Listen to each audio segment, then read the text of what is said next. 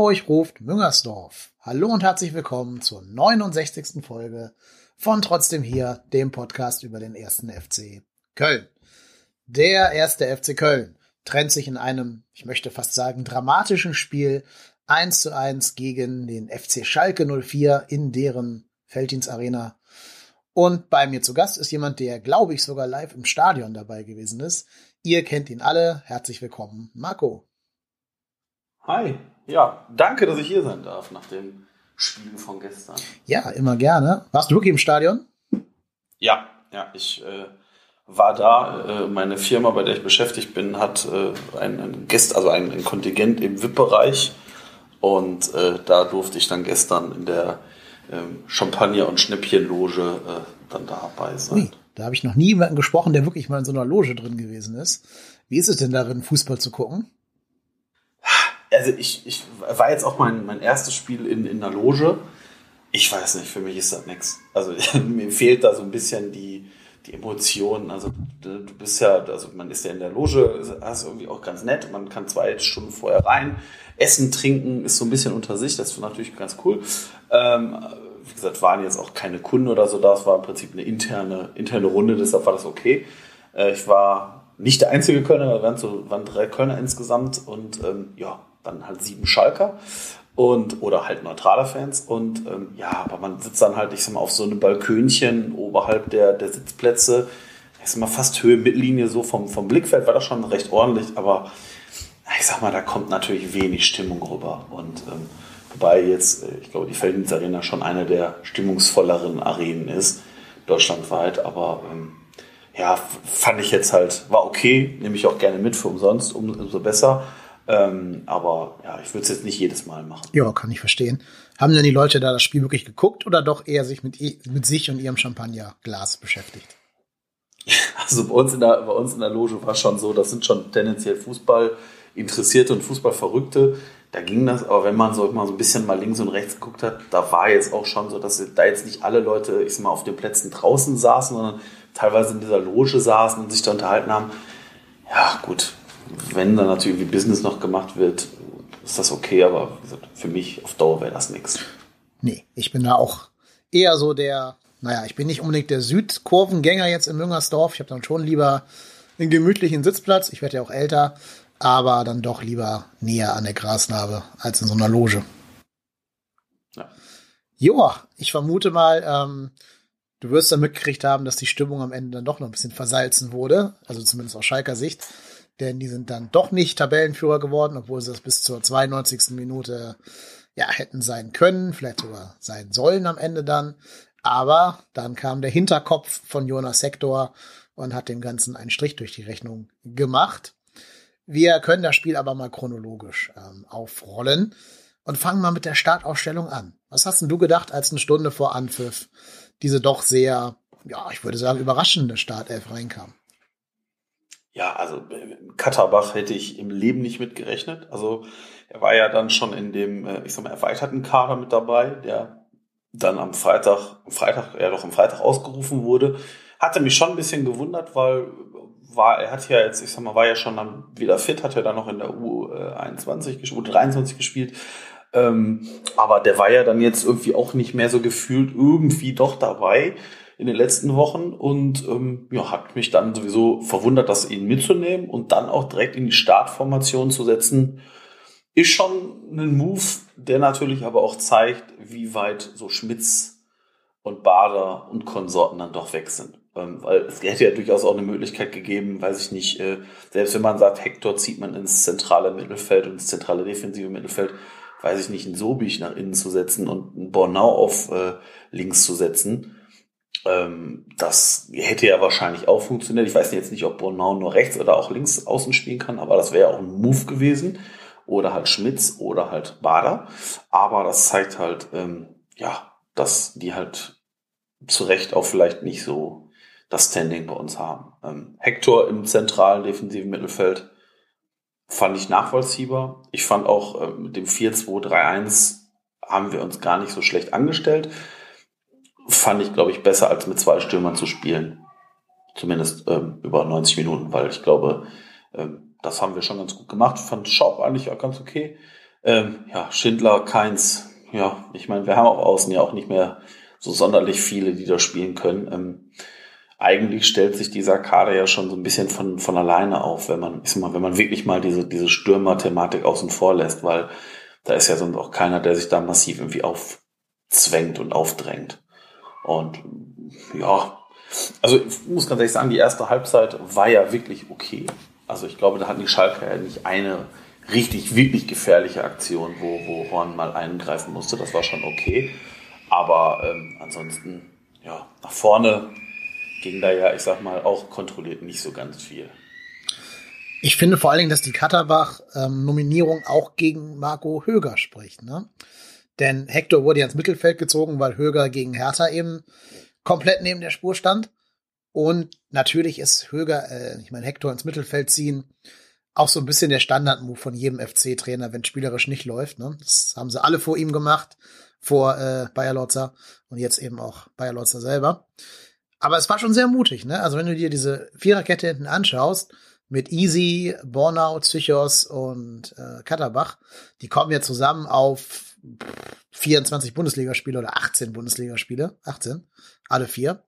Ähm, das ist schon mutig, ne? Vor allem, wenn du bedenkst, dass Kiri davor auch nur sechs Bundesligaspiele hat. Äh, ich habe an dieser Stelle übrigens eine kleine Quizfrage für dich. Was glaubst du, wie viele Bundesligaspiele hat die gesamte Mannschaft zusammen, wenn man Hector und äh, Horn rausrechnet? Also die Startelf von gestern. Die Startelf? Ja, minus Hector und minus Horn. Ich würde jetzt mal auch mal so um die 70 tippen. Na, ein bisschen mehr sind es, weil Keins und Terodde eben den Schnitt nach oben ziehen. Ja. Äh, sind 139. Okay. Und zum Vergleich, alleine äh, Salif Sané hat 137 Bundesligaspiele. ja, und Ochipka und ähm, Caliguri haben jeder so um die 230 Bundesligaspiele. Also da ist schon ein gewisser Mut von, ähm, von Bayer Lotze und auch von Fee in der Transferpolitik zu erkennen dass du eben mit Spielern spielst, die noch nicht so richtig Bundesliga-Erfahrung vorweisen können und die ja fast alle defensiv spielen. Ne? Also wie gesagt, die fünf da ja. hinten ohne Hector äh, sind alle zusammen unter 20 Bundesliga-Spielen. Ist also schon mutig. Ja, ja gut, ich meine, das, der richtig, aber ich sag mal, so ein Skiri, der hat ja jetzt auch nicht, äh, weiß ich nicht, der hat ja in Frankreich relativ lange auch gespielt und auf hohem Niveau. Also deshalb würde ich jetzt Skiri jetzt da vielleicht ein bisschen ja. rausnehmen, aber das stimmt. Bono, Esibue, Tschichos, Katterbach, das strahlt schon, glaube ich, jetzt auch nicht so die, die Riesengefahr aus. Oder äh, flößt den Gegnern jetzt nicht so die Angst ein, wo die denken, oh, Jemine, gegen wen spiele ich denn da? Das werden die sich denken, weil die die Namen in der Regel wahrscheinlich noch nicht so oft gehört haben. Mhm. Ja, und du siehst auch bei einigen, dass sie noch Lehrgeld zahlen müssen. Ne? Also Katterbach, finde ich, hat ein sehr solides Debüt hingelegt. Der hat sich da sehr wenig Blöße gegeben aber hat natürlich Pech beim, beim Gegentor dann. Wenn so ein Salif Sané einmal ins Kopfballduell kommt, machst du da einfach nichts gegen. Da kann, glaube ich, Katterbach ja, auch nichts äh, für. Also dieses Duell verlieren, also glaube, verlieren 99 von 100 Bundesligaspielern ja. gegen ja, Sané. Ähm, da musst du vielleicht versuchen, ihn irgendwie anders im Körper abzudrängen. Aber der Typ ist halt so, ein, so eine Maschine. Ich glaube, den kriegst du auch nicht abgedrängt. Und ich muss mir immer wieder vor Augen führen, dass wir ihn hätten haben können und das damals an irgendwie 5 Millionen gescheitert ist. Danke, Schmatke. Das stimmt. Danke, Schmatke. Danke, Schmatke. Ja. Danke, ja. Ja, ich meine, äh, ich habe gerade mal geguckt, Salif Sané hat einen, einen, Unterschied in der Körpergröße von 16 Zentimeter gegenüber Katterbach. Und wahrscheinlich 113 Kilometer. 1,96, genau, 1,96, Katterbach 1,80. Ja, aber wie gesagt, ich glaube, da hätte jeder der, der Verteidiger schlecht ausgesehen. Ja, also ganz ehrlich, und, wenn, wenn der auf mich zugeflogen kommt, ich würde weggehen und sagen, bitte, schieß das Tor. Äh, hier ist der rote Teppich. äh, wollen Sie noch einen Cocktail dazu, Herr Sani? Nee, nee, da würde ich mich ja. nicht in den Weg stellen. Also, ja. ja. klar. Wir reden gleich über das Gegentor, aber erstmal äh, bleiben wir in der, in der Chronologie. Also, wie gesagt, sehr geänderte Startelf. Die beiden Top-Stürmer, Modeste und Cordoba auf der Bank. Was, glaube ich, wenn das dauerhaft so wäre, ein neues Thema ist, was da aufgemacht wird. Also gerade, weil sich Modesta wahrscheinlich nicht allzu lange es sich bequem machen wird. Und Cordoba weiß ich nicht, ob der da Ansprüche stellt oder nicht, aber naja, auch dem muss man ja gucken, dass man jetzt nicht durch den, durch den Rost fallen lässt. Ich glaube, aber rückwirkend hat Terodde seine Aufstellung schon gerechtfertigt. War sehr laufintensiv, ja. ähm, war auch nah dran an einem Tor. Ich glaube, wenn der Nübel einen schlechteren Tag gehabt hätte, wäre einer von seinen beiden Chancen auch reingegangen. Also gerade dieser Kopfball nach, ich glaube, Keins Flanke den hält nicht jeder Torwart. Ja, Das ist genau. richtig. Und so, glaube ich, ähm, kann man da rückwirkend Herr Bayerlotzer schon recht geben in seinem, seiner Aufstellung.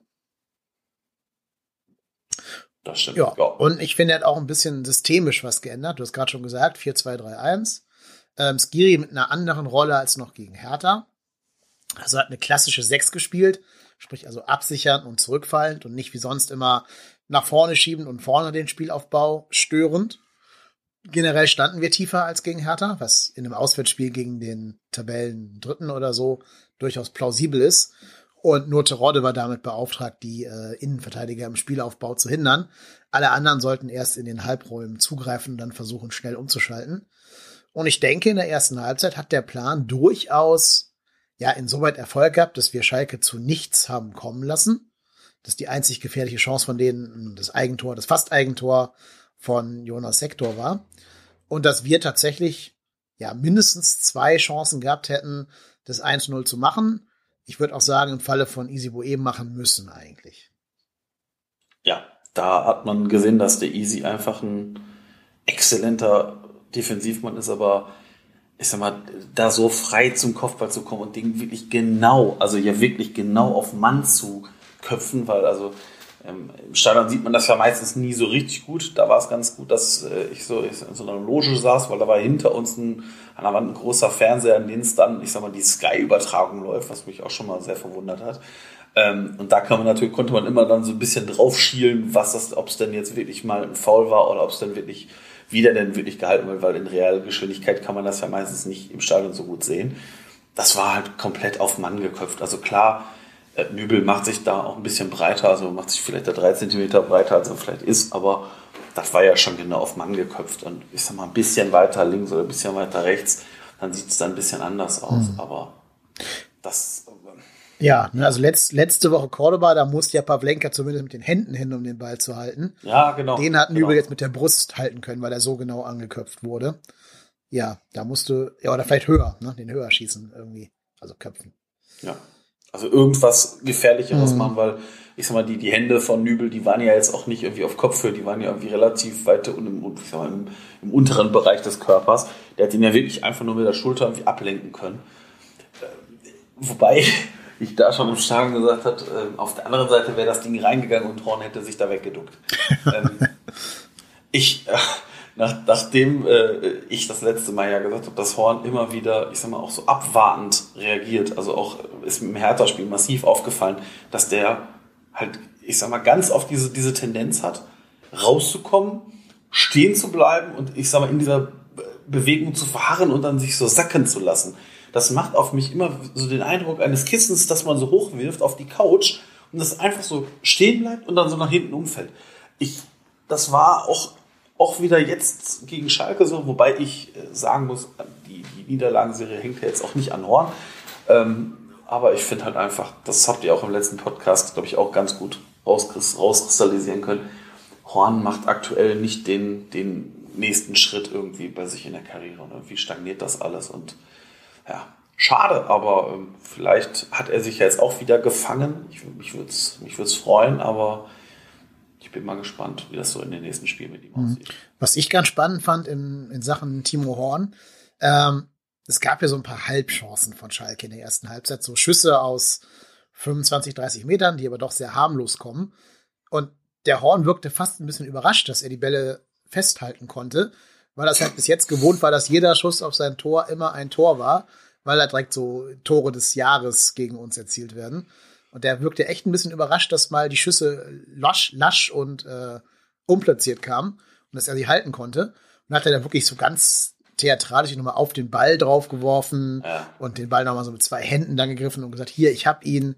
Also ich glaube, äh, der ist auch verunsichert. Ich glaube, der brauchte mal wieder so ein Spiel wie jetzt, wo er auch mal ein paar Bälle halten konnte und nicht immer nur hinter sich greifen musste. Das stimmt. Aber jetzt mal eine Frage zu Timo Horn. Was in aller Herrgottsnamen sollten diese kurzen Abschläge? Ja, vor allen Dingen, also da sind wir wieder beim Thema Katterbach. Ich habe da einen jungen Bundesliga-Debütanten, ne, 18 Jahre alt, der schon eine gelbe Karte gesehen hat nach 20 Minuten. Wie kann ich den als erfahrener Torwart, der irgendwie, weiß ich nicht, 180 Bundesligaspiele hat oder so, keine Ahnung, wie kann ich den so in Bedrängnis bringen? Da mache ich doch lieber langes Ja, Holz und äh, ja, guckt, dass der Ball dann vorne irgendwie von Terodde behauptet wird oder so, als dass ich da meine Abwehrspieler so in Bedrängnis bringe. Aber das ist bei Timo Horn, wenn er den Ball nicht auf dem linken Fuß hat, macht er keine langen, langen Abschläge. Sobald der Ball auf seinem anderen schwachen Fuß ist, macht er die immer kurz und so, so düppelig eben, dass die gerade so mhm. beim Innenverteidiger oder Außenverteidiger ankommen und der sie nicht nach vorne drischt. Das ist leider schon oft so gewesen.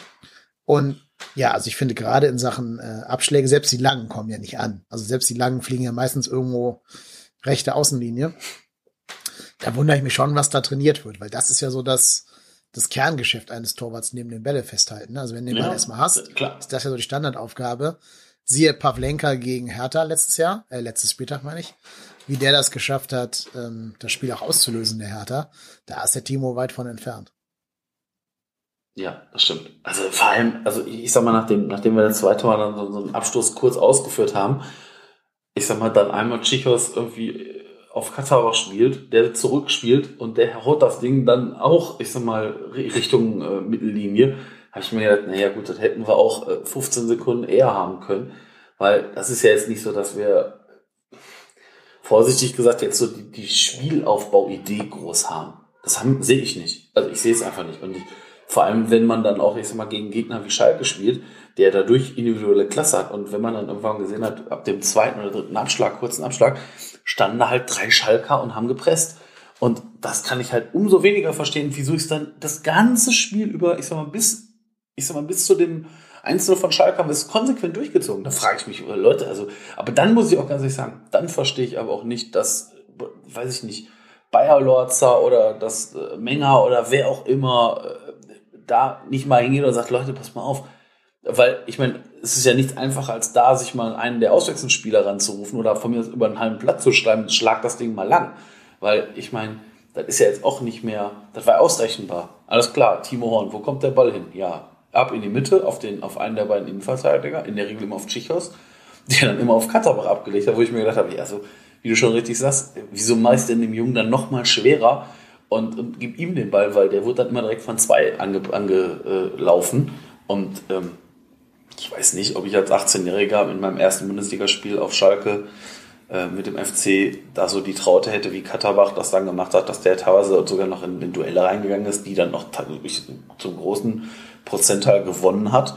Und ähm, ja, das fand ich schon sehr, sehr gut, hm. was er da gespielt hat. Ich glaube, man sieht schon, warum er die Fritz-Walter-Medaille gewonnen hat. Vielleicht sogar ein bisschen eher als bei äh, Sally Oetschan, der die ja auch gewonnen hatte, ein paar Jahre vorher. Da hat man, glaube ich, schon gesehen, dass da ein ganz großes Potenzial äh, bei Katterbach liegt. Ich würde ihn auch sogar in der Mannschaft lassen, aber da kommen wir später nochmal zu. Ähm, ja, aber du sagst hier Spielauslösung, Spielidee und so. Bezeichnend ist ja, alle unsere torgefährlichen Szenen kamen nach Flanken. Ne? Also durch die Mitte ging gar nichts. Wir hatten die Isibue-Chance nach einer Keins-Flanke. Wir hatten den Terode-Kopfball nach einer Keins-Ecke. Und das Tor fiel ja auch nach der Direktabnahme von Modest von der Halbfeldflanke durch Marcel Risse, die Modest halt auf die einzigartige Modestart runterpflückt und dann direkt in so einen Dropkick verwandelt, ja. den Nübel leider sehr gut gehalten hat. Das hätte schon ein Tor sein können, das Ding von Modest. Ähm, sogar eher als die Ecke eigentlich von der Qualität der Chance her. Ja, aber durch die Mitte ging trotz Louis Schaub eigentlich gar nichts. Das ist richtig. Mhm. Das ist ähm, leider wahr, ja. Ja, da muss man auch überlegen, will man das? Ist das die Spielidee? Zu sagen, wir flanken und hoffen vorne auf Terodde? Weil dann kannst du auch sagen, ich spiele mit Terodde und Modest, dann ist es egal. Dann lässt du halt die beiden großen Kanthölzer vorne drin stehen. Oder muss ich mal irgendwas tun, um meinen Spielaufbau zu, ähm, ja, zu bewerkstelligen? Denn sowohl Skiri als auch Hector können ja diese Mittelpässe spielen zusammen mit äh, Louis Schaub. Also das Potenzial wäre ja da, wenn denn manchmal gewisse Entscheidungen besser fallen würden. Ne? Also ich hatte ganz oft das Gefühl, dass einige Spieler, allen voran Schindler, aber auch Keins, immer dann, wenn sie einen einfachen Pass hätten durchstecken können, das aus irgendwelchen Gründen nicht getan haben, sondern den Ball nochmal auf den anderen Fuß gelegt haben oder versucht haben, ins Dribbling zu gehen oder so eine Nirvana-Flanke geschlagen haben. Das fand ich schon bezeichnend, wie schlecht eigentlich die, die Entscheidungsfindung da an manchen Gelegenheiten war.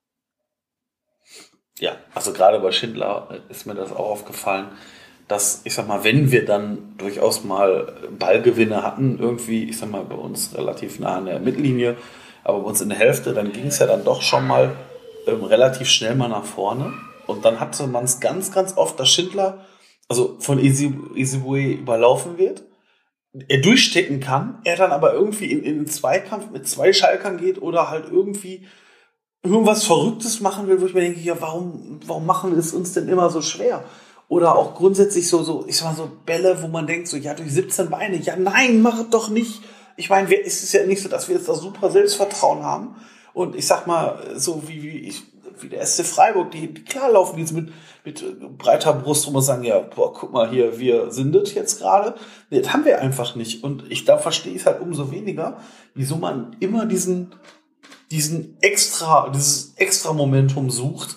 Nein, dann spiel doch den einfachen Pass, weil die Laufwege sind ja dann eigentlich gar nicht so dramatisch schwer. Und wenn ich doch sehe, dass da einer von hinten ran rauscht, und der, der Easy ist ja durchaus einer, der sich dann gerne mal offensiv einschaltet und das ja in den letzten Spielen auch dann immer mal gezeichnet, gezeigt hat, da kann ich es ja umso besser machen. Und ähm, ich sag mal, dass so ein Katterbach da jetzt nicht in letzter Instanz immer bis hinten zur gegnerischen Grundlinie gelaufen ist, ist für mich nachvollziehbar. Ähm, aber der hat es ja auch versucht. Aber dann ist halt ganz oft bei uns diese Entscheidungsfindung halt einfach richtig, richtig schlecht.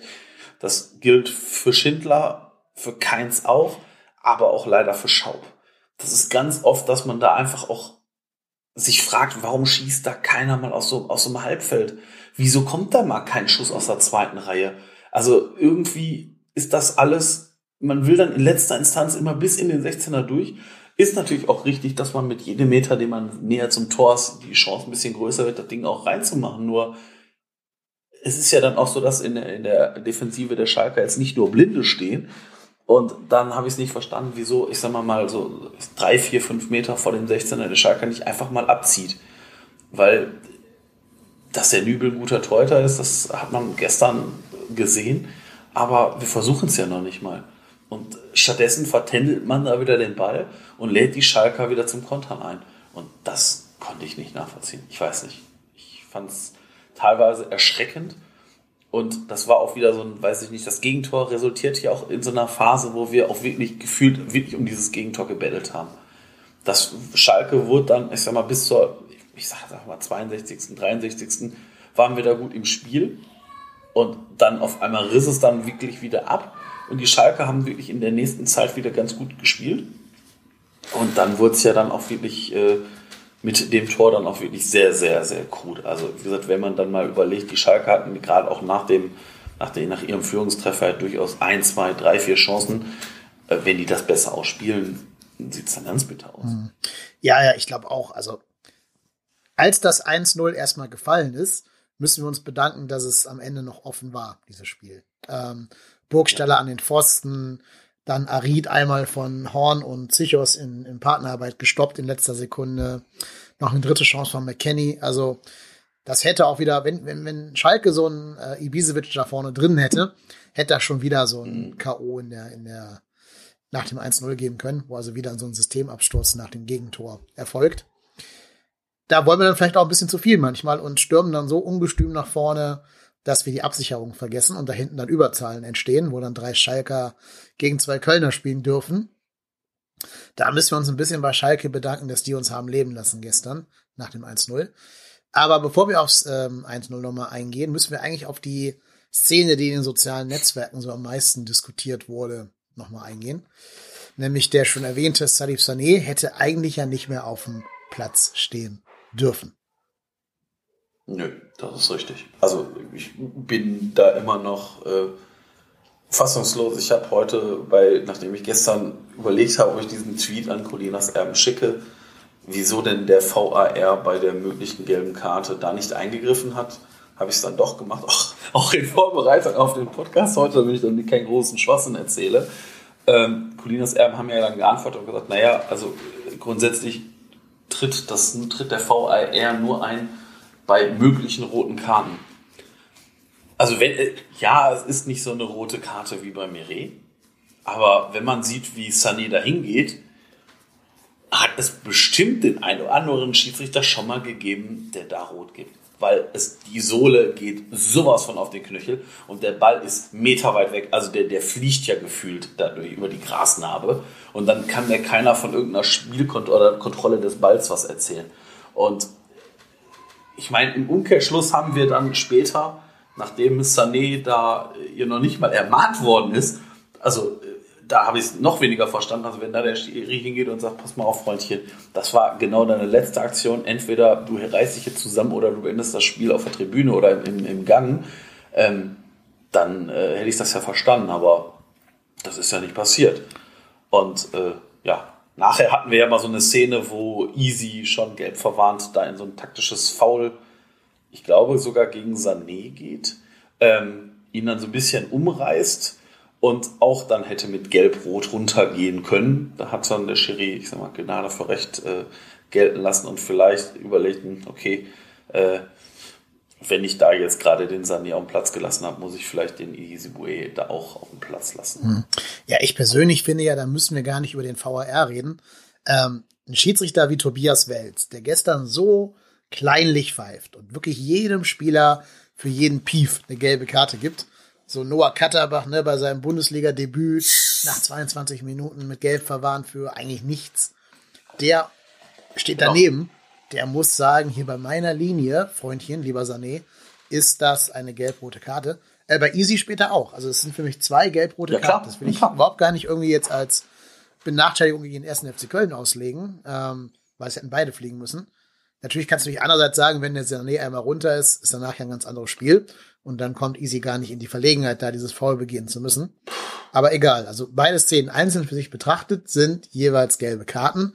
Und äh, bei Sané, also dieses zweite Foul, das ist eine glasklare gelbe Karte.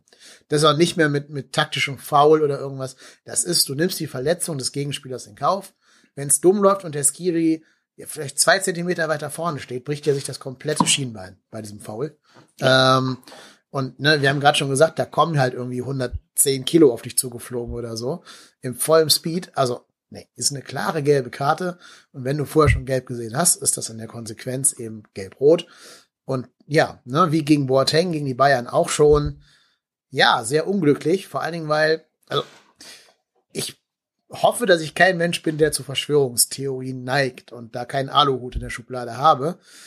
Trotzdem muss ich jetzt sagen, jetzt nach sechs Spieltagen mussten wir schon wieder verdammt viel verdauen, so an Fehlentscheidungen. Jetzt nur, ohne dass ich nachgeschaut hätte. Die Nichtüberprüfung von dem Drexler, äh, Elfmeter gegen Wolfsburg. Das nicht gegebene Tor von Drexler gegen Freiburg für eigentlich kein wirkliches Foul. Dann äh, die nicht gegebene gelb-rote Karte gegen, gegen Boateng. Die nicht gegebene gelb-rote Karte gegen jetzt hier äh, Sané. Das dubiose Elfmeter, rote Karte, Double gegen Easy Boe bei den Bayern. Ja, ähm, das sind jetzt schon verdammt viele Entscheidungen, die vollkommen falsch gelaufen sind, die man sich vielleicht einzeln sogar noch irgendwie gefallen lassen würde, die aber so in der Summe es mir schon schwer machen, noch irgendwie Vertrauen in die deutschen Schiedsrichter zu haben. Ja, ja ich finde ich finde auch diese, diese, es gibt irgendwie, klar, dass es keine einheitliche Regelauslegung geben kann, weil da halt verschiedene Personen pfeifen, ist mir klar. Aber dass es teilweise ja so krude ist. Und äh, wie gesagt, ich verstehe es nicht. Also ich verstehe auch nicht, äh, wieso man da nicht mal gelb-rot wäre für beide, Sané, aber auch Isibue klar und richtig gewesen. Und wie, gesagt, wenn man dann sich mal die anderen gelben Karten, also ich sag mal zumindest die, die Kölner gelben Karten habe ich noch am Schirm, ähm, das Ding bei Katterbach nach, weiß ich nicht, 22, 23 Minuten, da spielt Katterbach aber erst rein. Zuerst den Ball, nur den Ball und trifft dann den Gegenspieler. Ja klar trifft er den Gegenspieler, weil, da, weil er den Ball trifft. Und äh, weiß ich nicht, die gelbe Karte habe ich nicht verstanden, aber die beste gelbe Karte war immer noch das Terodde. Jo. Terodde äh, äh, ist im Abseits, ob es Abseits war, weiß ich gerade gar nicht, aber zumindest wird Abseits angezeigt. Terodde rennt durch, ist im, mal, ist im 16 oder am 16er der Schalker, holt aus zum Schuss. In dem Augenblick springt der Stamboli in den Ball rein, spitzelt ihm Terodde weg. Terodde zieht durch, weil Stamboli aus seinem Rücken kam, sieht ihn also nicht und trifft den. Ja, ja, also faul ja, aber dafür gelb zu zeigen, ich weiß nicht. Und äh, äh dann zu sagen, ja, ja, aber äh, abseits, äh, wir haben ja noch nicht abseits gepfiffen. Ja, also wenn er abseits gepfiffen hätte und hätte dann durchgezogen, dann hätte ich dann hätte ich ja nachvollziehen können, wieso es eine gelbe Karte ist. Aber die gelbe Karte habe ich null verstanden. Also wirklich. Ja, bin ich, bin ich bei dir. Was sollte Rodde da machen? Der ist ein Stürmer, der genau. muss den Ball aufs Tor schießen. Und der kann ja nicht vor jedem, vor jedem Torschuss erstmal abstoppen und gucken, ob da irgendwo ein Innenverteidiger angeflogen kommt, der in seine Schussbahn sich wirft. Das war halt dann unglücklich. Das sah natürlich auch schon hart aus und da kann sich Stamboli auch bei verletzen, wenn es doof läuft. Aber das nimmt ja Stamboli dann in Kauf und nicht Terodde, diese Verletzung. Also Stamboli geht ja so da rein, weil das sein Job ist als Innenverteidiger. Und der weiß ja, genau, jetzt knallt's für mich. Jetzt kann das schmerzhaft werden für mich. Ja, und Terodde sieht ihn halt nicht kommen. Der will den Ball spielen und hat halt Pech, dass ihm dann da halt ein Innenverteidiger zwischen seinen Fuß und dem Ball gesprungen kommt mit seinem ja. Oberschenkel. Also, was, was soll der anders machen? Das, nee, habe ich auch nicht ja. verstanden. Naja. Ja, das ähm, war schon, war schon sehr kurios, ja. was der Kollege. Wie gesagt, ich tue mich auch echt schwer, da keine Verschwörungstheorie draus zu stricken, weil es wiederholen sich halt leider schon wieder die gleichen Fehler wie in der letzten Abstiegssaison. Ne? Also auch wieder ja. diese dubiosen VAR-Nicht-Einmischungen und so ein Kram. Naja, ja, ja. ich glaube, wir reden lieber über was anderes, weil sonst ähm, hole ich doch den Aluhut raus. Ja. Nee, aber dann hat's ja, wie gesagt, ähm, durch, also, ähm, oder nee, fangen wir anders an. Was mir in der Nachbetrachtung des Spiels und auch bei uns beiden jetzt bislang noch ein bisschen gefehlt hat, alle haben so über die gelb-rote Karte geredet und von wegen Sané darf nicht mehr auf dem Platz stehen. Und keiner sagt mal, dass dieses Tor auch komplett verhinderbar gewesen ist. Also, ne, Sané, ob der jetzt ja, da ist oder nicht, aber dieses Tor war ja so dilettantisch ver verteidigt, ähm, also schon im Vorfeld. Es geht so los, ich habe mir das gerade nochmal angeschaut. Ähm, Schindler kriegt vorher, also bevor diese Situation entsteht, die zum Tor führt, den Ball im Strafraum und kann den komplett unbedrängt eigentlich nach vorne bolzen. Aber entscheidet sich, sich irgendwie so 45 Grad um sich selbst zu drehen und den Ball irgendwie relativ nah an die Torauslinie und Seiten auszudreschen. Von da kommt der Einwurf, der dann durch einige Irrungen und Wirrungen auf der linken Schalker Seite landet, wo Easy es nicht schafft, den Flankengeber an der Flanke zu hindern. Ja, und dann eben das Unheil seinen Lauf, weil Sané höher springt als Hector und als Katterbach. Ähm, die Kölner kriegen den Ball vorher auch schon nicht raus aus dem Strafraum, schießen da gegenseitig immer noch den Kutucu an und so weiter und so fort. Und dann kommt eben der Sané-Kopfball, der auf den relativ freien, ähm, wer ist da? Serda? Serda, Serda, ähm, Serda köpft so und Serda, ablegt. Ja. Und Skiri schafft es auf der Linie dann auch nicht mehr, da irgendwie seinen Körper zwischenzukriegen. Ja, aber das Tor hättest du einfach an drei verschiedenen Stellen verteidigen können. Der hätte dreimal einer den Ball einfach wegpöllen können. Und dann reden wir gar nicht über Sané. Das stimmt. Ja, das ist, ähm, das ist aber auch nicht die einzige Szene gewesen. Ich weiß nicht, kurz vorher hatten wir auch so eine Szene, wo ich glaube, Hector, ich sag mal, bekommt, ich sag mal, den Ball aus so einer komischen Situation bei uns im Strafraum am 16er und anstatt das Ding sonst wohin zu hämmern, wird der Ball nach hinten gespielt zu einem Innenverteidiger. Frage ich mich, weil Leute, also es ist ja nicht so, dass da keine Schalke noch im Strafraum stand. Nein, dann hämmer das Ding doch auf Richtung Trainerbank. Dann ist halt, weiß ich nicht, Einwurf am Mittelkreis. Da, da, da fehlt mir einfach dieses, dieses Abgezockte das, was, was ich ganz oft bei uns, bei uns einfach sehe. Also ich bezeichne für mich jetzt eigentlich eine, eine ganz andere Situation von diese, dieser Abgezocktheit. Da ist Sané im Laufduell mit Zerrodde. Richtung, ich sag mal, beide, beide sind im, ich sag mal, im 1 gegen 1 Duell. Da ist auch, ich sag mal, kein weiterer Schalker Spieler in der Nähe und der Ball geht, ich sag mal, Richtung Eckfahne. Aber ich sag mal, so Höhe, äh, weiß ich nicht, Strafraumgrenze.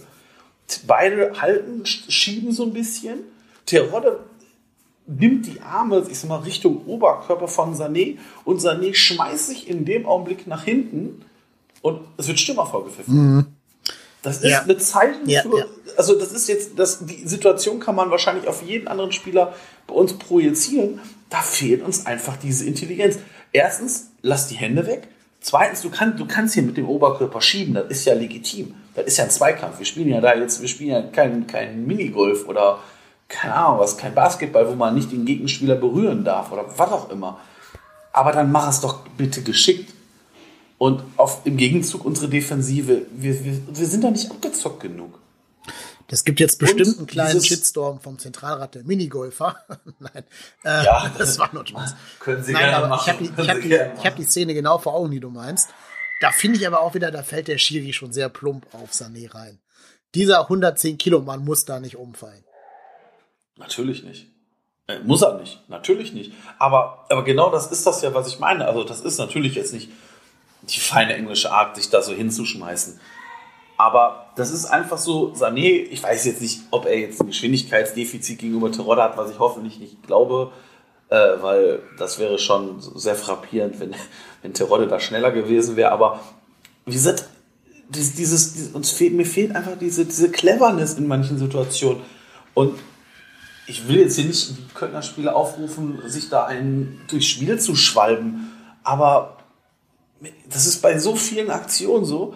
Oder weiß ich nicht, unsere Spieler werden gefault, das war irgendwo keins Mal, bleibt dann liegen, guckt zum Schiedsrichter, der Schiedsrichter zeigt Weiterspiel an und er rennt nicht Richtung Ball oder nicht Richtung Gegenspieler. Nein, der rennt Richtung Schiedsrichter. Da denke ich mir, Junge, was ist ja, der hat doch nicht gepfiffen, als ob der jetzt seine Entscheidung revidiert, weil du jetzt zu ihm rennst. Das macht doch, habe ich doch keinen Schiedsrichter erlebt, der das in der Art und Weise macht.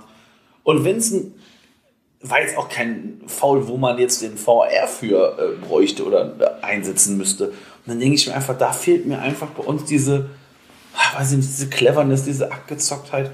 Ich weiß gar nicht, ob das mangelnde Bundesliga-Erfahrung ist, weil es ist ja jetzt nicht so, dass die alle 17, 16 sind und aus dem Juniorenbereich hochkommen. Und ich glaube sogar, selbst im Juniorenbereich hat man ja dann, ich sag mal, mit, mit seinesgleichen zu tun, die ja auch dann durchaus abgezockt sind, weil ich sag mal, so ein Katterbach kann man ja jetzt nicht vorwerfen, dass er nicht durchaus mal den einen oder anderen abgezockten Gedanken hat. Und das finde ich halt einfach gerade bei den, ich sage jetzt einfach mal, Mitte 20-Jährigen teilweise bei uns gravierend, dass uns da einfach diese Cleverness fehlt. Mhm.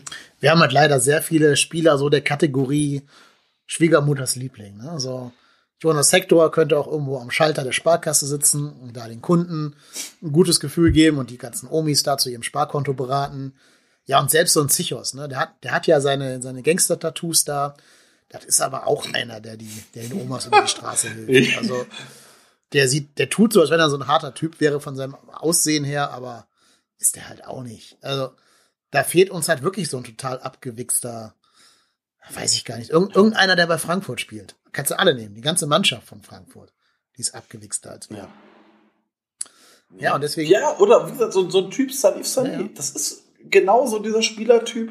Oder Mascarell oder keine Ahnung, da kann man ja sonst, ich glaube, da könnte ich wahrscheinlich in jedem Bundesliga-Kader mindestens einen sehen, der das, der das besser kann als, als unsere komplette Mannschaft. Ja, ähm, selbst bei Augsburg oder bei Union, wo es ja auch nicht wirklich läuft, selbst die haben diese Spielertypen in der Mannschaft die auch mal genau wissen, wann sie einen Fuß drauf halten müssen oder so, um das Spiel im Keim zu ersticken.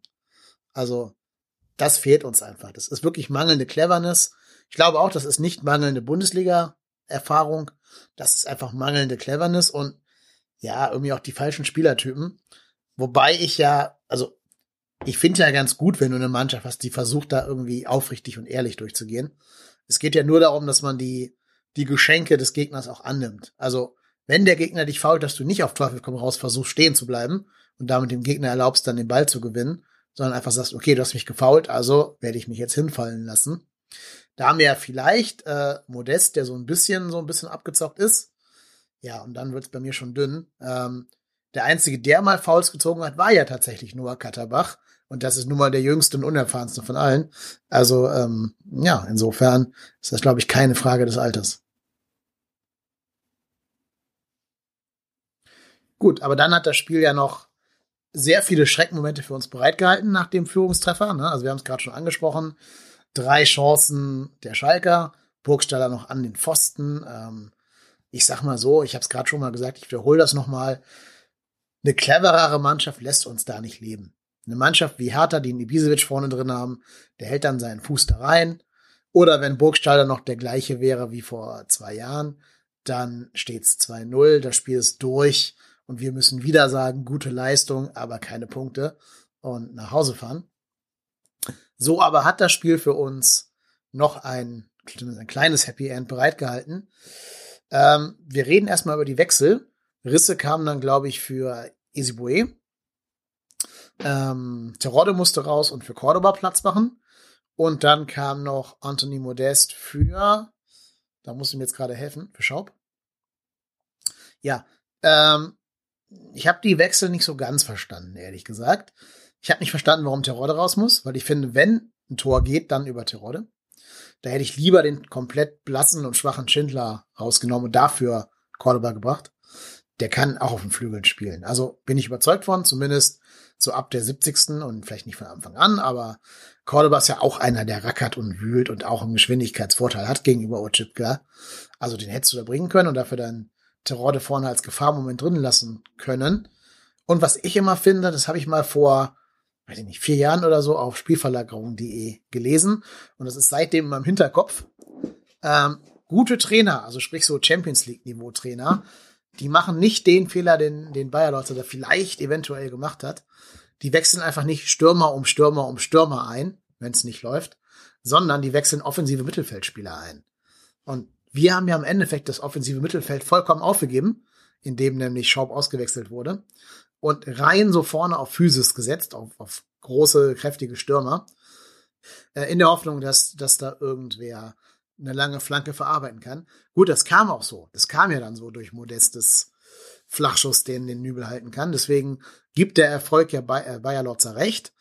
Aber ähm, ja, das Mittelfeld so aufgeben, halte ich ehrlich gesagt für keine allzu clevere Entscheidung für zukünftige Spiele. Ja, also ich glaube, also den Wechsel Cordoba für Terode konnte ich sogar noch nachvollziehen. Also ich glaube, drei, vier Minuten vorher hatte Terode diese gelbe Karte gesehen. Und ich glaube, dass Terodde ganz oft, also ich sag mal so, so Terodde 50 Meter oder an der Mittellinie in so einen Zweikampf mit, mit einem Schalker, mit Sané oder Stamboli zu schicken, ist halt ein gewagtes Ding. Und ähm, es ist ja nicht so, dass wir uns da jetzt, ich sag mal, in der, in der Hälfte der Schalker wie grundsätzlich festgesetzt hätten. Deshalb ging es ja in der Regel nur so über schnelle Angriffe, Konter, was auch immer. Deshalb fand ich den Wechsel Cordoba für Torodde gar nicht verkehrt. Ja, ich hätte auch eher Schindler rausgenommen, ähm, aber das konnte ich noch nachvollziehen. Den Wechsel Modest für Schaub, ja, das, da, spätestens da hätte ich Modest für ich sag mal, für, für Schindler gebracht. Und auf, auf dann, ich sag mal, weil wir hatten ja dann schon, ich sag mal, mit, mit dem, wenn du Modest einwechselst für irgendeinen offensiven, also einen der, ich sag mal, offensiven Dreierkette, dann stellst du ja grundsätzlich auf ein 4-4-2 um. Also, ne, machst, machst äh, das dementsprechend ähm, äh, hier Hector und Skiri ein bisschen nach vorne rücken und ich sag mal, ihre defensive Grundordnung mit dem 4-2-3-1 ein bisschen weiter aufgeben. Da hätte man ja Schaub nach rechts ziehen können auf den Flügel, was jetzt nicht seine Idealposition ist, aber ich glaube, spielerisch hat er meiner Meinung nach noch ein bisschen mehr drauf als ein Schindler. Ähm, das habe ich nicht verstanden. Risse für Yizibue, ich glaube, Easy wollte man da schützen, weil, wie gesagt, irgendwie kurz vorher, ich glaube, ein oder zwei Minuten vorher war diese mögliche gelb-rote ja. Karte gegen ja. ihn. Und ich glaube, da hat einfach äh, Bayer Lorz gesagt, alles klar, äh, ich, ich bringe jetzt den Risse und nicht den, den Schmitz, um halt vielleicht einfach auch nochmal ein bisschen offensiver zu sein, weil 80. Minute, du hast nur noch 10 Minuten Zeit. Ist, wir hatten, da stand es ja immer noch einzeln für Schalke, also das konnte ich, den Wechsel konnte ich sogar noch verstehen. Zeigt halt aber leider auch, dass uns da halt dann das Spielermaterial einfach ausgeht. Natürlich auch also ein, bisschen durch Verletzungen bedingt. Ne? Also Drexler wäre vielleicht eine Option gewesen. Genau, Drexler, genau, Drexler nicht da, Fasträte nicht da und äh, ja, die beiden. Ne? Ja, also Meret ist jetzt ja keine. Genau, Clemens. Ja, ja, aber ich finde auch, ganz ehrlich, auch so ein Christian Clemens. Ich bin jetzt kein riesen Christian Clemens Fanboy, aber ich finde zum Beispiel, Clemens hat immer noch so Momente. Also das ist ja zum Beispiel auch einer, der sich auch mal traut, aus der zweiten Reihe abzuziehen und ich glaube, das hätte uns da so vom Spielertyp her auch gut hingepasst. Aber Risse hat das auch jetzt nicht dramatisch schlecht gemacht. Also ich glaube, die, die Flanke genau auf die Chance von Modest, das ja, ich bin mir gerade sogar unsicher, ob diese Modest-Chance genau, war das, war das die Chance, also der, der, der Schuss, der zu der Ecke führt? Ja, ja, ja, genau. Das war eine Halbfeldflanke ja, okay. von Risse, die Modest genau, eben richtig. super gut gegen den Innenverteidiger von Schalke runterpflückt den so aussteigen lässt und dann eigentlich schon ein Tor äh, erzielen muss, wenn da halt nicht Nübel im Tor stünde. Ja, und genau das war die Ecke, die Keins dann auf den Hinterkopf von ja, Hector genau. Zimmert. Ja, aber wie gesagt, ich äh, habe jetzt Nübel zum ersten Mal wirklich live gesehen. Da hat man schon gesehen, wieso wirklich da andere Vereine Interesse haben. Ja. Also, also ich sag mal, dass da, ich sag mal, Rasenball, Sport Leipzig und die Bayern Interesse dran haben, als Nachfolger für, für, für Neuer bzw. für Gulaschi, ist für mich nachvollziehbar. Also das war schon, boah, das war, also die, die Dinger, die er da teilweise rausgeholt hat, das war schon wirklich richtig, richtig gut. Ähm, machen wir natürlich auch teilweise grottenschlecht wie bei Easy, aber auch da muss man erstmal trotzdem stehen und noch die Schulter irgendwie hochkriegen. Das war schon sehr, sehr gut. Ja, und den Modest Wobei man ja sagen muss, genau, ja, der Modestschutz, der, den halten nicht Nee, viele. das wollte ich gerade sagen, Bin ich genau. felsenfest von überzeugt. Das wollte ich gerade sagen. Also das, ähm, das äh, war, schon, war schon aller Ehren wert. Also das war schon sehr, sehr gut. Was ich bei Nübel ganz spannend finde, wenn du den nachher im Fernsehen hörst und die Augen zumachst, dann glaubst du, da spricht ein 32-Jähriger. Also da spricht Manuel Neuer Ja. oder so. Also der wirkt schon sehr reif, sehr abgeklärt, ähm, sehr erwachsen für einen Teenager. Finde ich schon beeindruckend. Und ich glaube, da sollte Timo Horn mal ganz genau hinschauen, ob ihn da nicht Leute aus der Generation schon überholt haben. Auf jeden Fall. Also ich, ich ganz ehrlich, bevor, also ich glaube, dieser, dieser Zug, Timo Horn war ja mal auf diesem, ich sag mal, ich sag mal, Richtung Nationalmannschaftszug, hat ja Olympia gespielt und war im U23-Kader. Ich glaube, das habt ihr auch im letzten Podcast ja schon äh, ausreichend gesagt. Ich glaube, da sind einfach mittlerweile so viele Torhüter an ihm vorbei. Ähm, und ich glaube manchmal auch, dass dieser Anspruch, wenn vom 1. FC Köln weg zu einem ganz großen Verein, ich glaube, das ist halt nicht mehr, ist halt irgendwie nicht mehr nah an der Realität dran. Nö. Also- Aber ich glaube, dass Timo damit seinen Frieden gemacht hat und dass da auch diese Leistungsstagnation herkommt. Der hat sich in Köln jetzt so sein, sein, sein gemütliches Habitat eingerichtet, wird ja auch von hinten nicht bedrängt von Kessler oder von Kral ähm, und kann jetzt ganz entspannt leben, geht abends mal ein bisschen in die Altstadt feiern und ja, ist gut. Gutes Leben. Ja, ja, ja, es sei ihm gegönnt. Also ich, ich, ich mir tut's ja auch eigentlich in der Seele weh, jedes Mal irgendwie dann doch auf Timo Horn rumhacken zu müssen oder zu wollen, weil eigentlich ist mir der ja auch nicht unsympathisch und ich glaube, der hat uns ja auch schon in der Vergangenheit, also in den letzten Jahren durchaus gab es ja da mal Spiele, die er uns auch gewonnen hat. Aktuell habe ich halt einfach nicht das Gefühl, dass er es könnte dass er für uns Spiele gewinnt. Eher, eher das Gegenteil, dass, dass es eher nach hinten geht. Aber wie gesagt, vielleicht, ich, ich hoffe ja immer so ein bisschen, dass ich mich dann doch vertue und dass äh, dieses Spiel jetzt wirklich dieser, dieser Turnaround sein könnte, weil die nächsten Spiele von uns sind gegen Paderborn und gegen Mainz.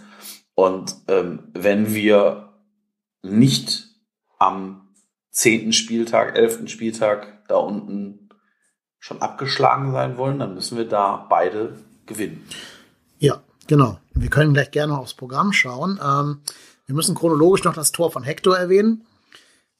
Verdient, wenn man sich die erste Halbzeit anguckt und die Chancen, die wir hatten, glaube ich schon, dass wir dann Tor schießen. Ähm, in seiner Entstehung und im Gesamtgefüge schon eher glücklich. Also, ne, dass da der Schalker vergisst, den Raum abzudecken, weil er durch die verschiedenen Wechsel wahrscheinlich keiner zugeteilt war. Hector geht mit nach vorne, obwohl er das gar nicht tun sollte eigentlich.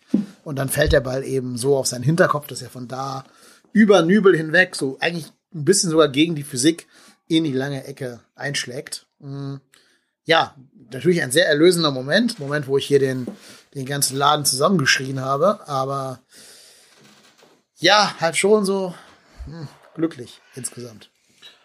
Ja, auf jeden Fall. Wobei Hector ja da, ich sag mal, in der ersten Halbzeit das auch schon mal äh, ausprobiert hat. Am eigenen Pfosten. Ähm, am eigenen Tor leider.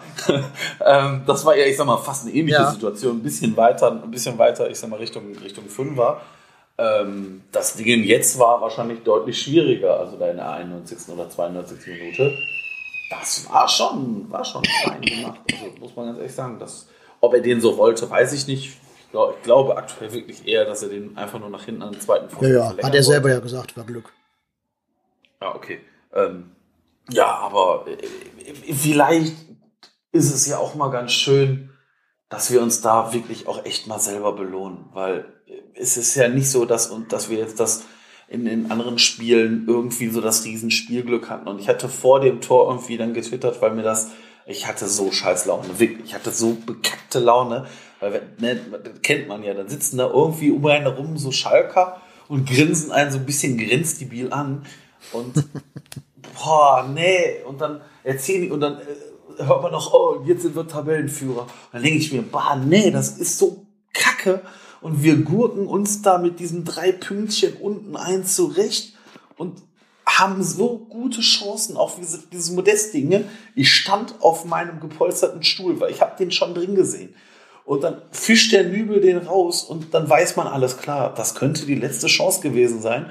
Und es ist ja jetzt, ich sag mal, nicht so, dass wir aktuell durch Ecken geglänzt haben. Wobei, ich weiß gar nicht, haben wir schon, doch diese Saison haben wir schon einen Tor nach einer Ecke gemacht, das Drechsler-Ding irgendwie Ja. relativ Ja, genau. früh, ne? Irgendwie Gegen Dortmund, ne?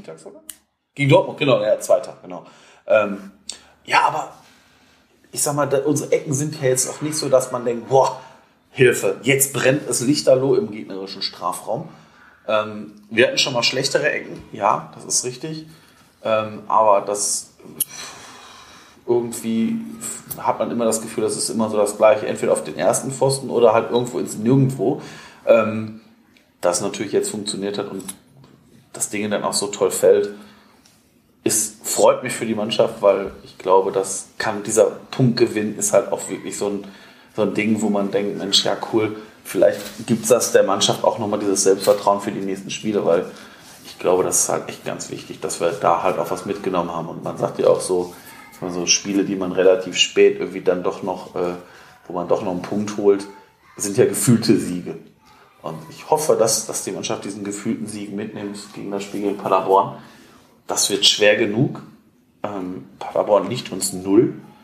Das äh, haben wir in den letzten Jahren gesehen, dass wir da immer schlecht ausgesehen haben in den letzten Jahren. Und ähm, ja, das wird, das wird das Spiel meiner Meinung nach, was gegebenenfalls äh, schon vielleicht früh für oder gegen den Abstieg spricht. Mhm, ja, glaube ich wohl auch. Ähm, nach dem Spiel hat ja Timo Horn im Interview bei Sky gesagt, wenn der Ball jetzt nicht reingegangen wäre, der von Hector, dann wäre er vom Glauben abgefallen. Und ich glaube, das trifft es ziemlich gut. Also ich glaube, wir brauchen auch mal wieder so dieses, dieser Moment, dass auch mal Aufwand belohnt wird und dass einfach ein Ball auch mal reingeht, egal wie glücklich, egal wie duselig. Hauptsache mal irgendwie für den ganzen Aufwand und die ganze Leistung irgendwas Zählbares dabei rauskommen lassen. Deswegen glaube ich, dass dieses Tor psychologisch schon wichtig sein kann. Ist natürlich doof, wie nach Freiburg damals auch schon, dass jetzt erstmal Länderspielpause ist und damit dein ganzer Drive quasi verloren geht. Das war nach unserem einzigen Saisonsieg auch der Fall gegen Freiburg. Ist also vom Spielplan her doppelt unglücklich alles dieses Jahr, so dass du nicht den Schwung direkt mit in die Trainingswoche nehmen kannst, weil jetzt natürlich einige Spieler bei der Nationalmannschaft sein werden. Jonas Hector zwar nicht, der hat sich krank abgemeldet, aber ähm, ich glaube, dass zum Beispiel Skiri fort sein wird. Ja, und ich weiß gar nicht, ob wir noch andere Nationalspieler haben. Keins ist, glaube ich, Keins nominiert, Österreich ne? Schaub, weiß ich nicht. Ich glaube, ich glaube nur, also zumindest habe ich bisher irgendwie immer nur keins gelesen und Schaub irgendwie nur auf Abruf oder sonstigem. Ähm, ja, ja klar. Also pff, ähm, ja, es wäre natürlich cool gewesen, jetzt gegen Paderborn ähm, direkt zu spielen.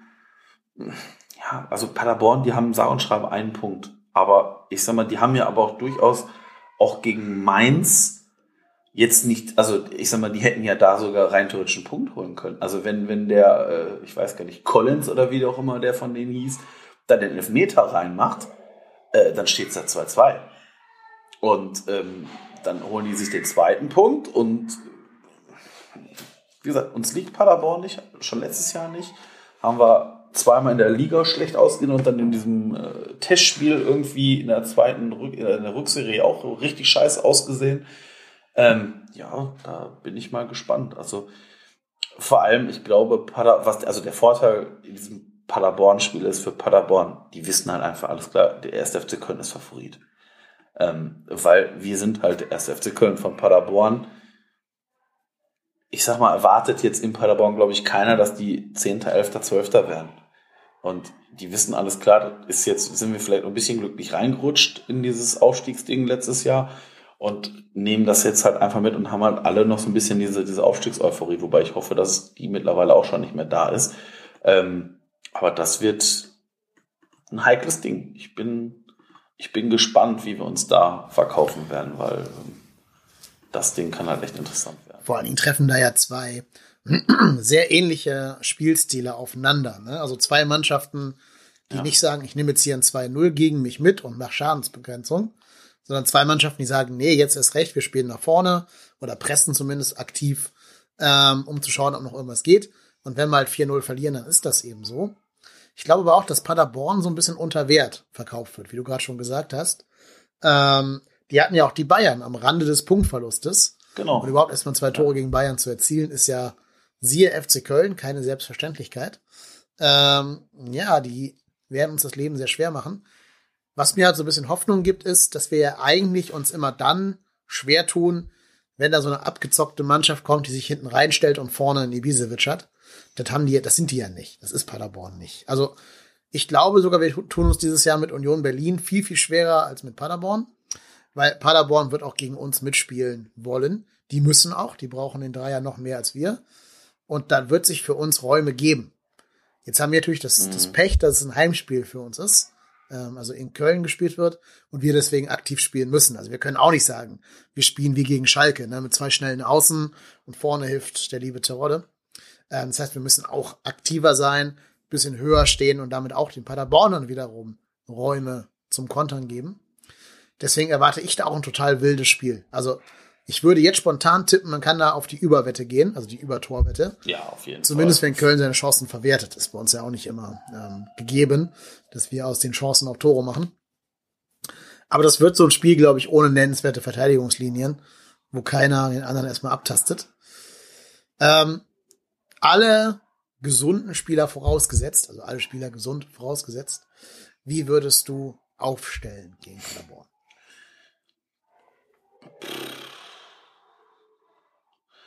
Eigentlich hätte ich jetzt fast gesagt, würde ich genauso spielen, wie wir jetzt gegen Schalke gespielt haben.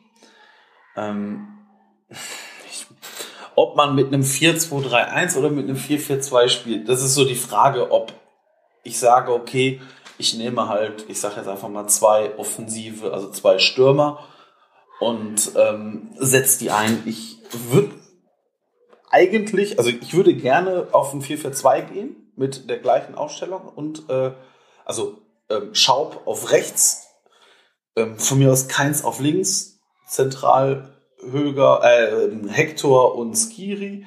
Die Viererkette würde ich sogar mit Katterbach so lassen. Und ähm, ja, dann vorne vielleicht mal Cordoba und Terodde ausprobieren. Mhm. Ja. Also ich sag mal Schindler da raus mhm. und dafür Terodde rein. Ich bin auch dafür, da, also du meinst Cordoba rein, ne? Für, für Schindler. Ähm, äh, genau, Cordoba, ja. Cordoba für Schindler, genau. genau. Äh, ich glaube auch, dass Schindler jetzt auch mal als Zeichen an die Mannschaft auf die Bank muss, weil sonst fragen sich ja auch, warum darf hier jemand dauernd spielen, der eigentlich das mit Leistung nicht zurückzahlt, der vielleicht viel Einsatz zeigt, aber auch am, am Gegentor Aktien hat, der keine Flanke an den Mann bringt. Ja, also ich glaube, Schindler muss raus aus der Mannschaft. Ähm, und da haben wir, glaube ich, Spieler, die gerade mehr helfen können. Wenn alle fit sind, würde ich in der Tat in der Mitte auf Verstrate und Skiri setzen. Also wenn Verstrate halt fit ist. Äh, Hector hinten links und dafür Katterbach einen nach vorne ziehen, auf die etwas dankbarere offensive linke Position. Und dann kannst du ja vielleicht keins rüberziehen auf die, auf die Schindler-Position. Ja, und dann vorne entweder eine Spitze, also Cordoba, äh, Tirone meine ich, oder gucken, ob du vielleicht sogar mit, mit, mit einer Raute spielst, um ähm, ja, um halt vorne zwei Stürmer, die erlauben zu können. Ich weiß nicht, ob du gegen Paderborn wirklich eine Doppel-6 brauchst. Da weiß ich auch nicht, wie stark der Mittelfeld ist. Keine Ahnung, kann ich nicht so sagen. Da geht's, glaube ich, eher darum, dass du die Räume geschlossen hältst und an die, an die Laufleistung anknüpfst, die du jetzt ja auch gegen Schalke gezeigt hast. Ja, und vor allen Dingen Paderborn halt nicht auf die leichte Schulter nimmst, ne? Also nicht sagst, ja, hier, ne, ein Punkt und so.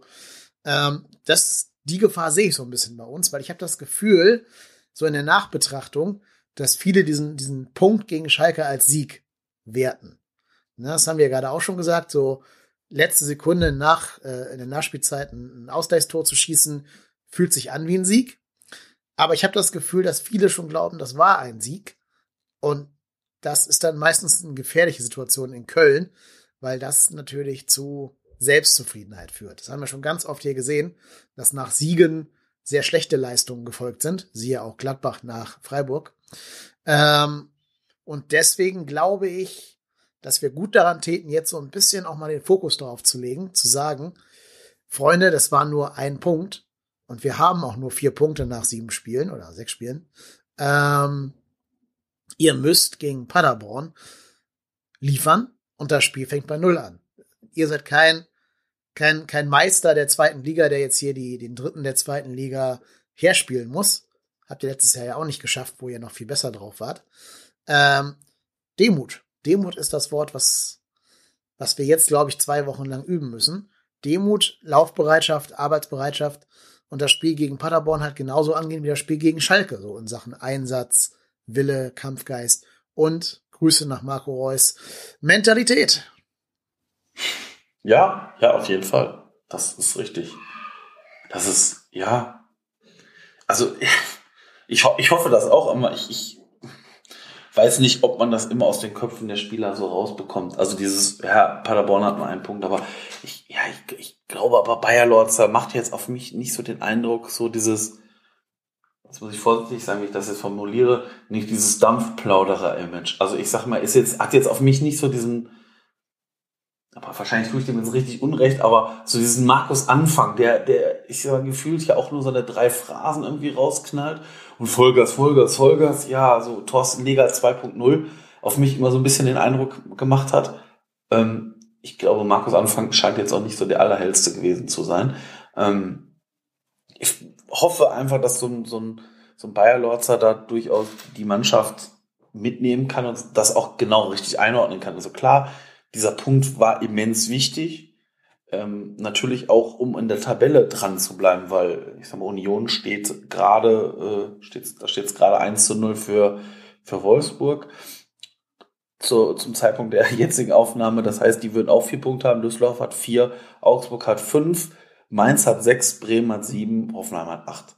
Das ist jetzt nicht alles weit entfernt. Hoffenheim ist Elfter, das darf man nicht vergessen.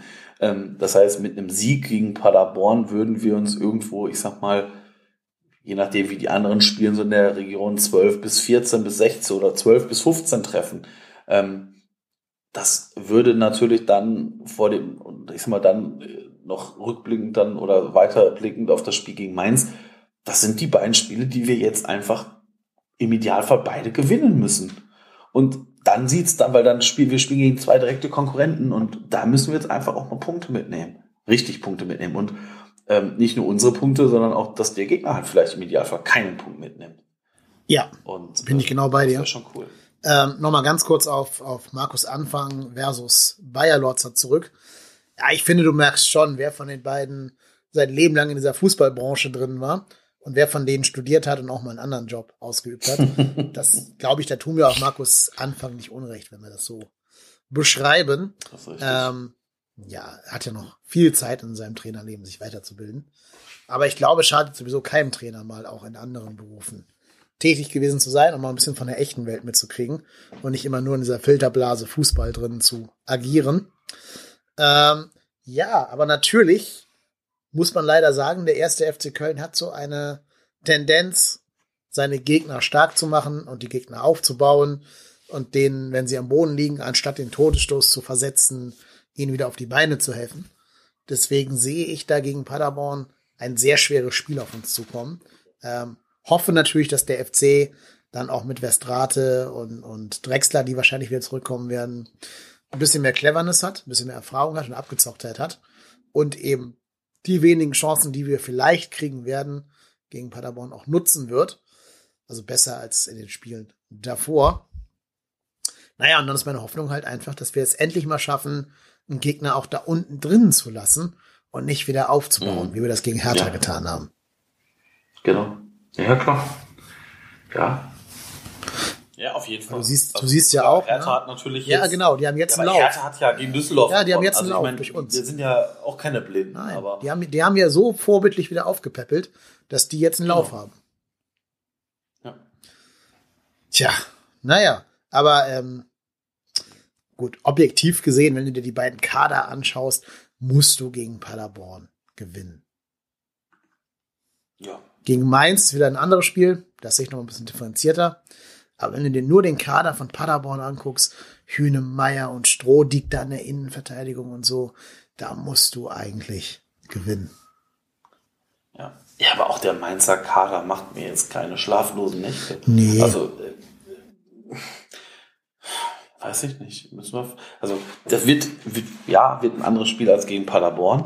Nur ich glaube, ähm, wenn wir halt da im Idealfall relativ früh oder relativ gut durch die Saison kommen wollen und nichts mit dem Abstieg zu, zu tun haben wollen, müssen wir halt auch mal die Mainzer schlagen. Und ähm, wie gesagt, es hat einen Vorteil, dass wir noch gegen die Teams, die jetzt mit uns unten stehen, alle spielen. Wir haben noch nicht gegen Union Berlin, wir haben noch nicht gegen Düsseldorf, wir haben noch nicht gegen Augsburg, wir haben noch nicht gegen Bremen, auch noch nicht gegen Hoffenheim und noch nicht gegen Mainz gespielt. Das sind die Teams, die, ich sag mal, bis Platz 10 alle vor uns stehen. Oder in dem Fall Paderborn hinter uns steht, aber alle mit uns da unten drin sind. Ähm, wir haben schon gegen Mönchengladbach gespielt, wir haben schon gegen Wolfsburg gespielt, wir haben schon gegen Bayern gespielt, wir haben schon gegen Freiburg gespielt. Das, ich sag mal, und gegen Schalke und gegen Dortmund. Das heißt, wir haben gegen Die Top 6 der Liga, würde ich sagen, oder? genau, Das waren doch bestimmt genau die ersten sechs, die du gerade aufgezählt hast. Ja, das, also ja, da, dazwischen sind noch Leipzig und Leipzig und Leverkusen. Nee, Leverkusen Bei- ist raus. Leverkusen ist siebter. Ja, genau, ja, genau, genau. Ja, ich, weil ich Dortmund mit äh, aufgezählt Ach so, hatte. stimmt. Ja, Also das ja, sind ja, die genau. ersten acht der Bundesliga und ich sag mal, bis auf Leipzig und Leverkusen haben wir gegen alle gespielt. Und ähm, ja, aber ja gut, wenn ich mir die Tabelle angucke und sehe da Borussia Mönchengladbach um, oh, oh, oh, da gruselt's mich. Das gruselt mich. Das sind wir selber schuld. Ne? Hätten wir gestern gegen Schalke mal schön den Diener gemacht, wäre Gladbach jetzt nicht Ja. Erster. Aber ich glaube, in Angesicht der Tatsache, dass wir den Punkt geholt haben, werden wir damit leben können, dass die jetzt für einen Ja. Spieltag da oben stehen. Das ist richtig. Also wenn man, wenn man mal sieht, gegen wen wir denn gepunktet haben, ist Freiburg. Die sind jetzt Vierter. Mhm. Die wären, die wären äh, mit, mit drei Punkten mehr auch Erster Ja, gewesen. sie. ne? Also das darf man auch einfach. Wir sind also Spitzenreiter, Verhinderer. ähm, und ähm, ja, ja gut. Aber äh, das wurde ja ganz oft, ich sag mal auch bei 93 schon gesagt, der Axel hat da ganz oft gesagt, ja, wir haben einen schweren Spielplan. Ja, das sehe ich auch. Wir haben uns aber auch in diesen Spielen nicht belohnt. Also Bayern-Spiel lasse ich mal außen vor.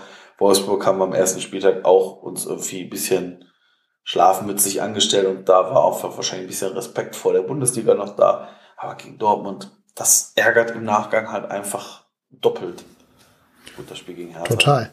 Das, ähm, Naja. das war dann halt nichts, aber äh, ja. Andererseits, wenn, wenn du eine Serie starten willst, dann jetzt. Weil jetzt kommen, wie du gerade schon gesagt Genau, hast, all die genau. Gegner, die du halt schlagen musst, wenn du drin bleiben möchtest. Genau.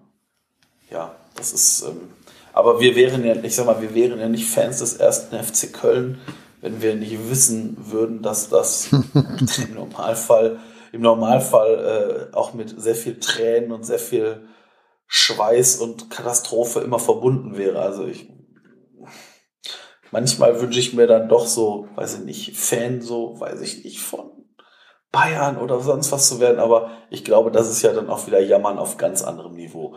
Also ich habe den Podcast mit dir und dem, dem Bayern-Fan gehört und wenn ich dann höre, über welche Spieler der gesprochen hat und wie, dann denke ich mir so, ja, mhm.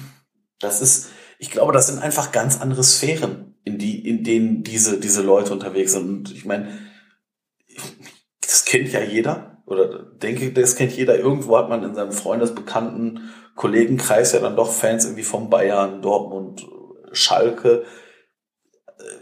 Das, die, die sprechen auf anderen Sphären. Also Schalke jetzt vielleicht nicht unbedingt, aber gerade die Dortmunder und die Bayern-Fans, das ist, also ich sag mal, bezeichnend ist für mich immer noch dieses, äh, als wir damals in die Europa League gezogen sind mit diesem Sieg, da rennen alle auf den Platz und die Leipziger in ihrer äh, Debütsaison in der Bundesliga machen die Champions League fix Und da ist nichts los. Und das ist einfach, ist einfach noch auch mal ein anderes Selbstverständnis, weil ich glaube, mittlerweile hat einfach in Köln jeder verstanden, dass das einfach was Außergewöhnliches war und dass wir das wahrscheinlich nie wieder erleben werden. Also ich persönlich gehe aktuell nicht davon aus, dass ich den ersten FC Köln nochmal international sehen werde. Nee, gehe ich auch nicht. Also jedenfalls nicht Champions League. Europa League kann halt mal irgendwann irgendwie glücklich bei rausspringen, hast du ja gesehen. Aber die ersten vier Plätze sind für uns, glaube ich, komplett versperrt. Was ich mir halt frage, wenn, wenn du Bayern-Fan bist, wie muss das für dich sein, wenn im Jahr eigentlich nur fünf Spiele dich wirklich interessieren? Also, wir müssen jetzt ja das Spiel gegen Paderborn zum Endspiel der Saison ausrufen, quasi am siebten Spieltag, während Bayern sagen kann, Paderborn, spielen in der ersten Liga, ja, keine Ahnung, wir spielen morgen gegen Tottenham. Ähm, die fangen doch eigentlich erst an, Fußball zu gucken, ab dem Halbfinale Champions League und dem Halbfinale DFB-Pokal. Und wenn sie am letzten Spieltag noch nicht Meister sein sollten, dann gucken die am letzten Spieltag mal auf die Bundesliga ein bisschen genauer. Alle anderen Spiele sind denen doch vollkommen wurscht. Ob die jetzt heute gegen, gegen Mainz gewinnen oder gegen Hoffenheim verlieren, das ist doch eigentlich in the grand scheme of things denen vollkommen wurscht, oder? Wie muss das ja. sein? Dieses Gefühl, wenn das einzelne Bundesligaspiel für dich nichts mehr, nicht mehr viel wert ist. Ja, ja. Aber ich, ich glaube, das zeigt ja auch einfach, ich sag mal, wie die Bayern-Fans ihre Meisterschaften, ich sag jetzt einfach mal, in Anführungsstrichen feiern. Zur Kenntnis nehmen. Da ist, ja, also genau, zur Kenntnis nehmen. Genau, das, zur Kenntnis nehmen ist das richtige Wort dafür. Das ist ja so, ja, also, äh, ne, das wissen, wir wissen ja sowieso, Meister werden wir sowieso. Der Pokal ist eigentlich auch schon mindestens notwendig im Normalfall. Und es eigentlich interessiert es die Bayern-Fans wirklich nur, was in der Champions League passiert. Und ich, ich kann, ehrlicherweise kann mich da gar nicht rein, ich kann das gar nicht nachvollziehen und gar nicht reinfühlen, weil es ist ja Lichtjahre von dem weg, was wir irgendwie haben. Also, ne, also ich bin, bin 83er Jahrgang, meine Fußballsozialisation beim ersten FC Köln ist nur mit Tränen verbunden. Mhm. Ja, richtig. Ähm, und ich sag mal, und einem Ausreißer, also das, der, als, der, als der erste FC Köln das letzte Mal was geholt hat, das war der DFB-Pokal, da bin ich in dem Jahr später geboren worden. Aber, also, mein Vater, mein Vater sagt immer scherzhaft, also mit mir, mit meiner Geburt ging es beim ersten FC Köln schlagartig bergab. Aha, ähm, haben wir den Grund gefunden. Ja, ja, ja, klar. Ähm, ich habe immer dann gesagt, er ist selber schuld. Ähm, ist, ich habe das äh, wenig zu verantworten. Ähm, ja, aber das ist halt, ich glaube, das ist halt nochmal ein ganz anderes Level und ich glaube halt einfach auch, dass das ja ganz, ganz viele Fans, gerade beim FC merken, also beim FC merke ich es einfach, weil, weil ich natürlich da auch einfach wesentlich mehr Berührungspunkt habe und auch natürlich wesentlich mehr mitfühlen kann. Also ich glaube, das geht ja auch, ich sag mal, Fans von anderen Mannschaften so, aber ich glaube, diese, diese Sehnsucht, wenn man irgendwann mal in der Vergangenheit was erreicht hat, ist ja auch nochmal eine andere, als wenn ich, ich sag jetzt einfach mal vorsichtig, wie so ein, wie Augsburg oder wie Freiburg jetzt keine riesen, ich sag mal, keinen riesen Rucksack an, an das war damals mit mir rumschleppe ja, die Freiburger und die, die Augsburger haben dann irgendwann mal Europa League und UEFA-Pokal gespielt, aber das ist ja, ich sag mal vorsichtig gesagt, ist so in der jüngeren Vergangenheit. Also da gehen wir ja jetzt nicht 40 Jahre, 30 Jahre zurück. Und ich glaube halt einfach für, für die ist das halt auch nochmal was ganz anderes, weil äh, die haben halt keine Chronik, wo irgendwelche Meisterpokale und DFB-Pokale in die, in die Höhe gestreckt werden und irgendwelche Fußball-Ikonen von damals erzählen und ähm, Köln ist jetzt auch noch mal eine große Stadt, die natürlich da auch dementsprechend mit dem ersten FC Köln lebt und leidet. Und ich glaube, das ist halt dann einfach so. Und ich, das ist, das kann man andere Teams einfach. Ich weiß nicht, Wolfsburg kann, ich kann mir das nicht vorstellen, dass da, ich meine, da muss man doch auch nur mal gucken, selbst wenn diese Teams dann irgendwo international gespielt haben, da ist dann kein Schwanz da und fährt dahin und macht und tut. Da ist halt einfach nichts ja, das mag auch sein, dass der erste FC Köln aufgrund seiner, ich sag mal, seiner Lage hier und aufgrund seiner, äh, ich sag mal, vorherigen Erfolge sicherlich eine andere Fanbase hat als so ein VfL Wolfsburg und äh, ich sag mal auch da einfach mehr von zehren kann, aber äh, pff, ich kann mir das alles nicht vorstellen. Ich bin auch froh, dass ich kein Fan von, von VfL Wolfsburg bin. Also das stelle ich mir auch nicht witzig vor. Das stelle ich mir jetzt sehr ja. harte Schicksal vor. Aber ähm, ich glaube, wenn du nicht in Wolfsburg wohnst oder zumindest in der Nähe irgendwo, dann wirst du doch nicht Wolfsburg-Fan, oder? Also jemand aus dem Ruhrpott wird ja jetzt nicht Fan von VfL Wolfsburg. Kann mir nicht vorstellen. Dafür ist ja auch Nee, die, vielleicht in der Saison, wo die Meister geworden sind, mit Jeko und äh, Grafitsch und so, dass du da so auf der A, wenn jetzt ein junger Fan bist, die spielen geilen Fußball und so. Aber selbst das hat sich ja danach einfach von selbst nivelliert. Warst du mit dem FC damals in London oder sonst irgendwo auf Europareise? Ja, ich, äh, ich war in Ja. London und äh, habe das Heimspiel gegen London miterlebt. Also den einzigen. Europa League-Sieg. Und äh, das Spiel gegen, Heimspiel gegen Belgrad habe ich gesehen. Ja, das Für sündhaft teures Ganz schlimmes Spiel, aber ja. äh, Nee, aber also ich war auch in London. Ich werde es einfach in meinem ganzen Leben nie vergessen, was wir da erlebt haben. Ja. Weißt du, wir, wir saßen in so einem Burgerladen in Chinatown und dann zogen da irgendwie 10.000 FC-Fans her und haben irgendwelche Kölschen Lieder gesungen, irgendwelche Fanlieder vom FC. Ähm, alles friedlich, alles, klar, ein paar waren noch besoffen, klar, ne? Aber so, so alles all in all, alles sehr friedlich, alles sehr bunt. Und du bist halt, du weißt, du bist gerade in London und da sind 10.000, 20.000 Leute sogar, die deinen Verein, die Farben deines Vereins tragen und die jetzt durch diese fremde europäische Stadt ziehen, ähm, weil du da ein Pflichtspiel hast. Kein Testspiel, kein Döner-Cup, Ja. sondern ein UEFA-Pflichtspiel im Terminkalender drin stehen hast.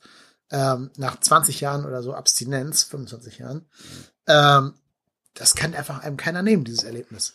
Und das wirst du einfach mit so Vereinen wie Wolfsburg oder Hoffenheim nie haben, dass da 20.000 Leute sich denken, ich nehme mir auf der Arbeit frei, ich buche mir ein Ticket für wahrscheinlich sehr teures Geld, besorge mir noch ein Ticket fürs, fürs Spiel auf dem Schwarzmarkt und flieg mal eben nach London, weil es mir wichtiger ist, meinen Verein jetzt in der Europa League spielen zu sehen nach so langer Durchstrecke, als irgendwie 200 Euro mehr auf dem Konto zu haben.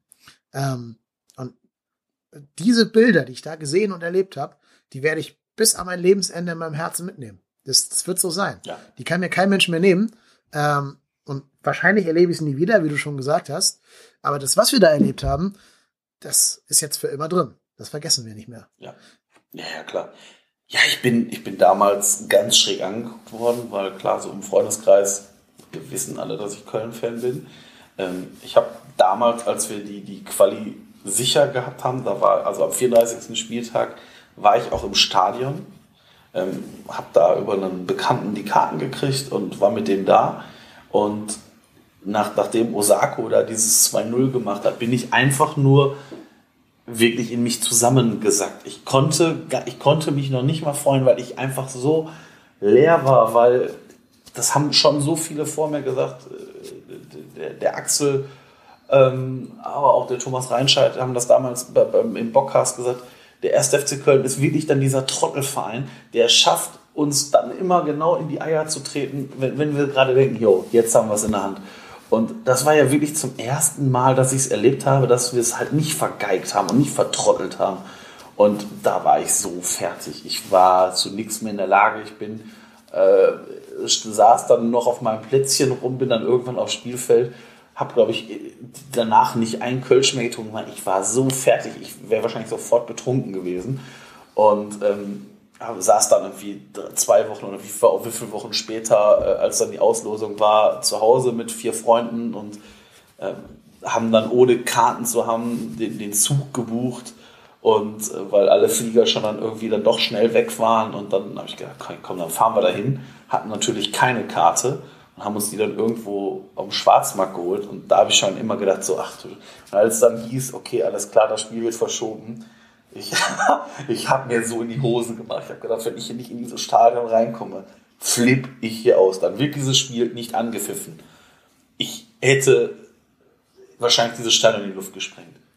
Weil äh, ich, ich ganz fest damit gerechnet habe, dass die diese Karten ganz massiv kontrollieren werden und alle, die nicht im, ich sag mal, im Kölner Block sind und mit Auswärtskontingent da sind, werden die nicht reinlassen. Und ähm, es hat ja dann doch am Ende geklappt und ja, als Cordoba dieses Ding dann da rein nagelt, ja, das war schon, das war schon ordentlich und das war schon richtig cool.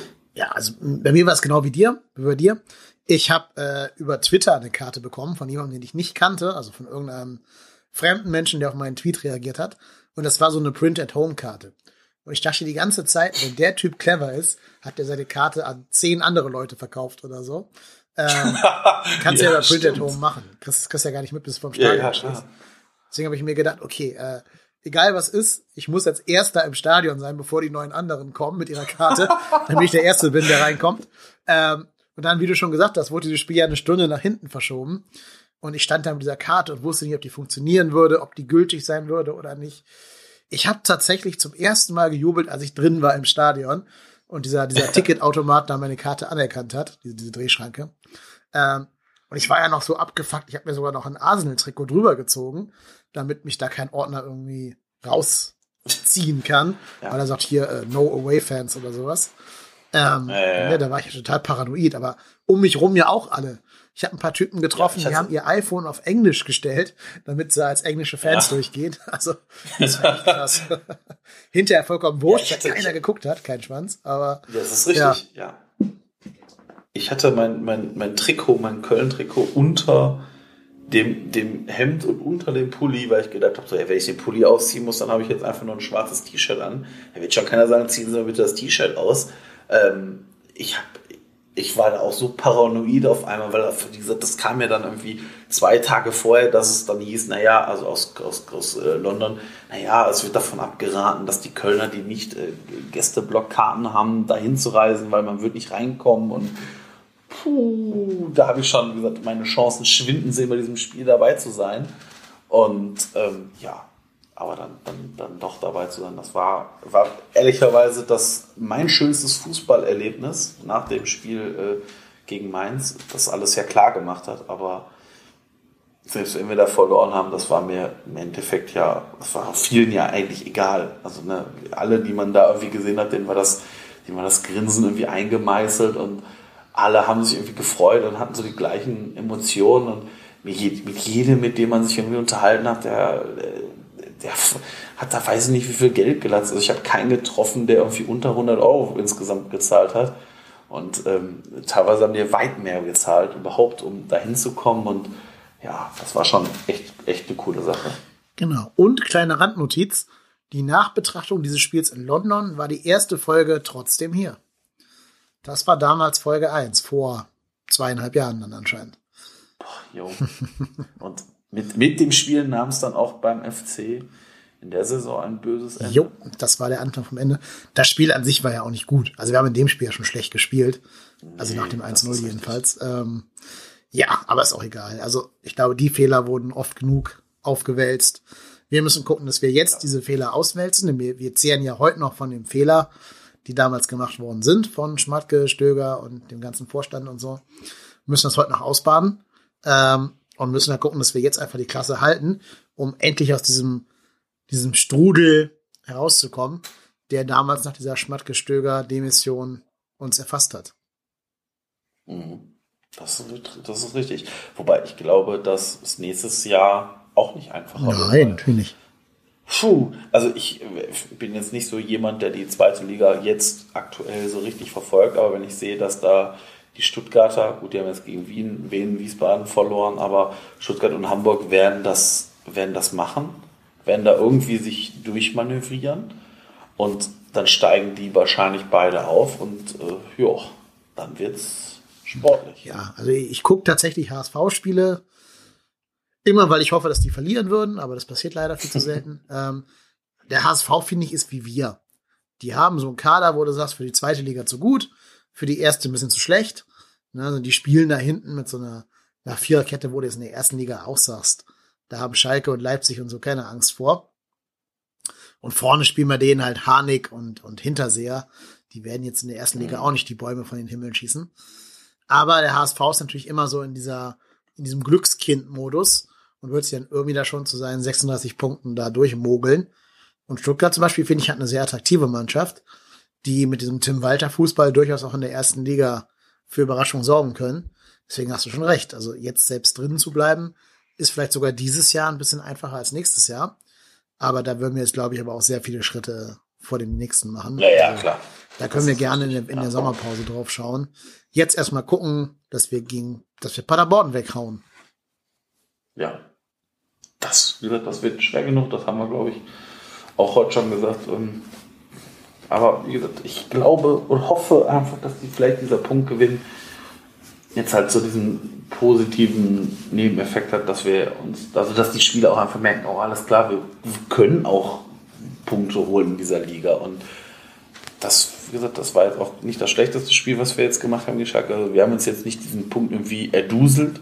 Wir hatten Chancen, das Spiel, hätten auch rein theoretisch, wenn das Spiel vielleicht anders irgendwie läuft, vielleicht auch anders gestalten können, wenn Easy das Ding da relativ früh in der ersten Halbzeit macht, aber ja, hätte, hätte Fahrradkette.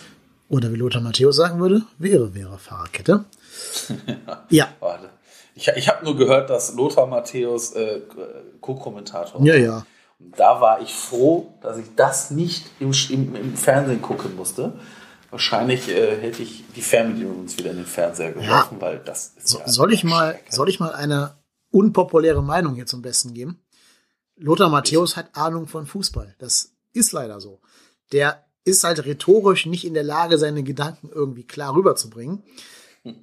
Und er neigt dazu, das Ganze so ein bisschen simplifizierend darzustellen. Plus, der hat jetzt auch nicht die größte Ahnung davon, wer da bei Köln spielt und wie der Trainer heißt und so. Aber der kann ein Spiel halt lesen. Also der, der ist halt schon im Herzen so ein strategischer Mittelfeldspieler. Und der weiß schon genau, was so ein Spiel gerade braucht oder was dem Spiel gut tun würde. Deswegen finde ich den ja so im Kern gar nicht schlecht. Also der ist mir zehnmal lieber als so ein Jörg Dahlmann, der gar nicht weiß, welche Spieler gerade kommentiert, irgendwie drei Korn getrunken hat und gerade dann immer schreien muss, Tor in äh, äh, äh, Augsburg, glaube ich, oder so. Also, dann nehme ich sogar lieber noch Lothar mit seinen rhetorischen Problemen und seiner so ein bisschen Bauernschleue. Aber ich fand ihn jetzt gar nicht irgendwie besorgniserregend schlecht.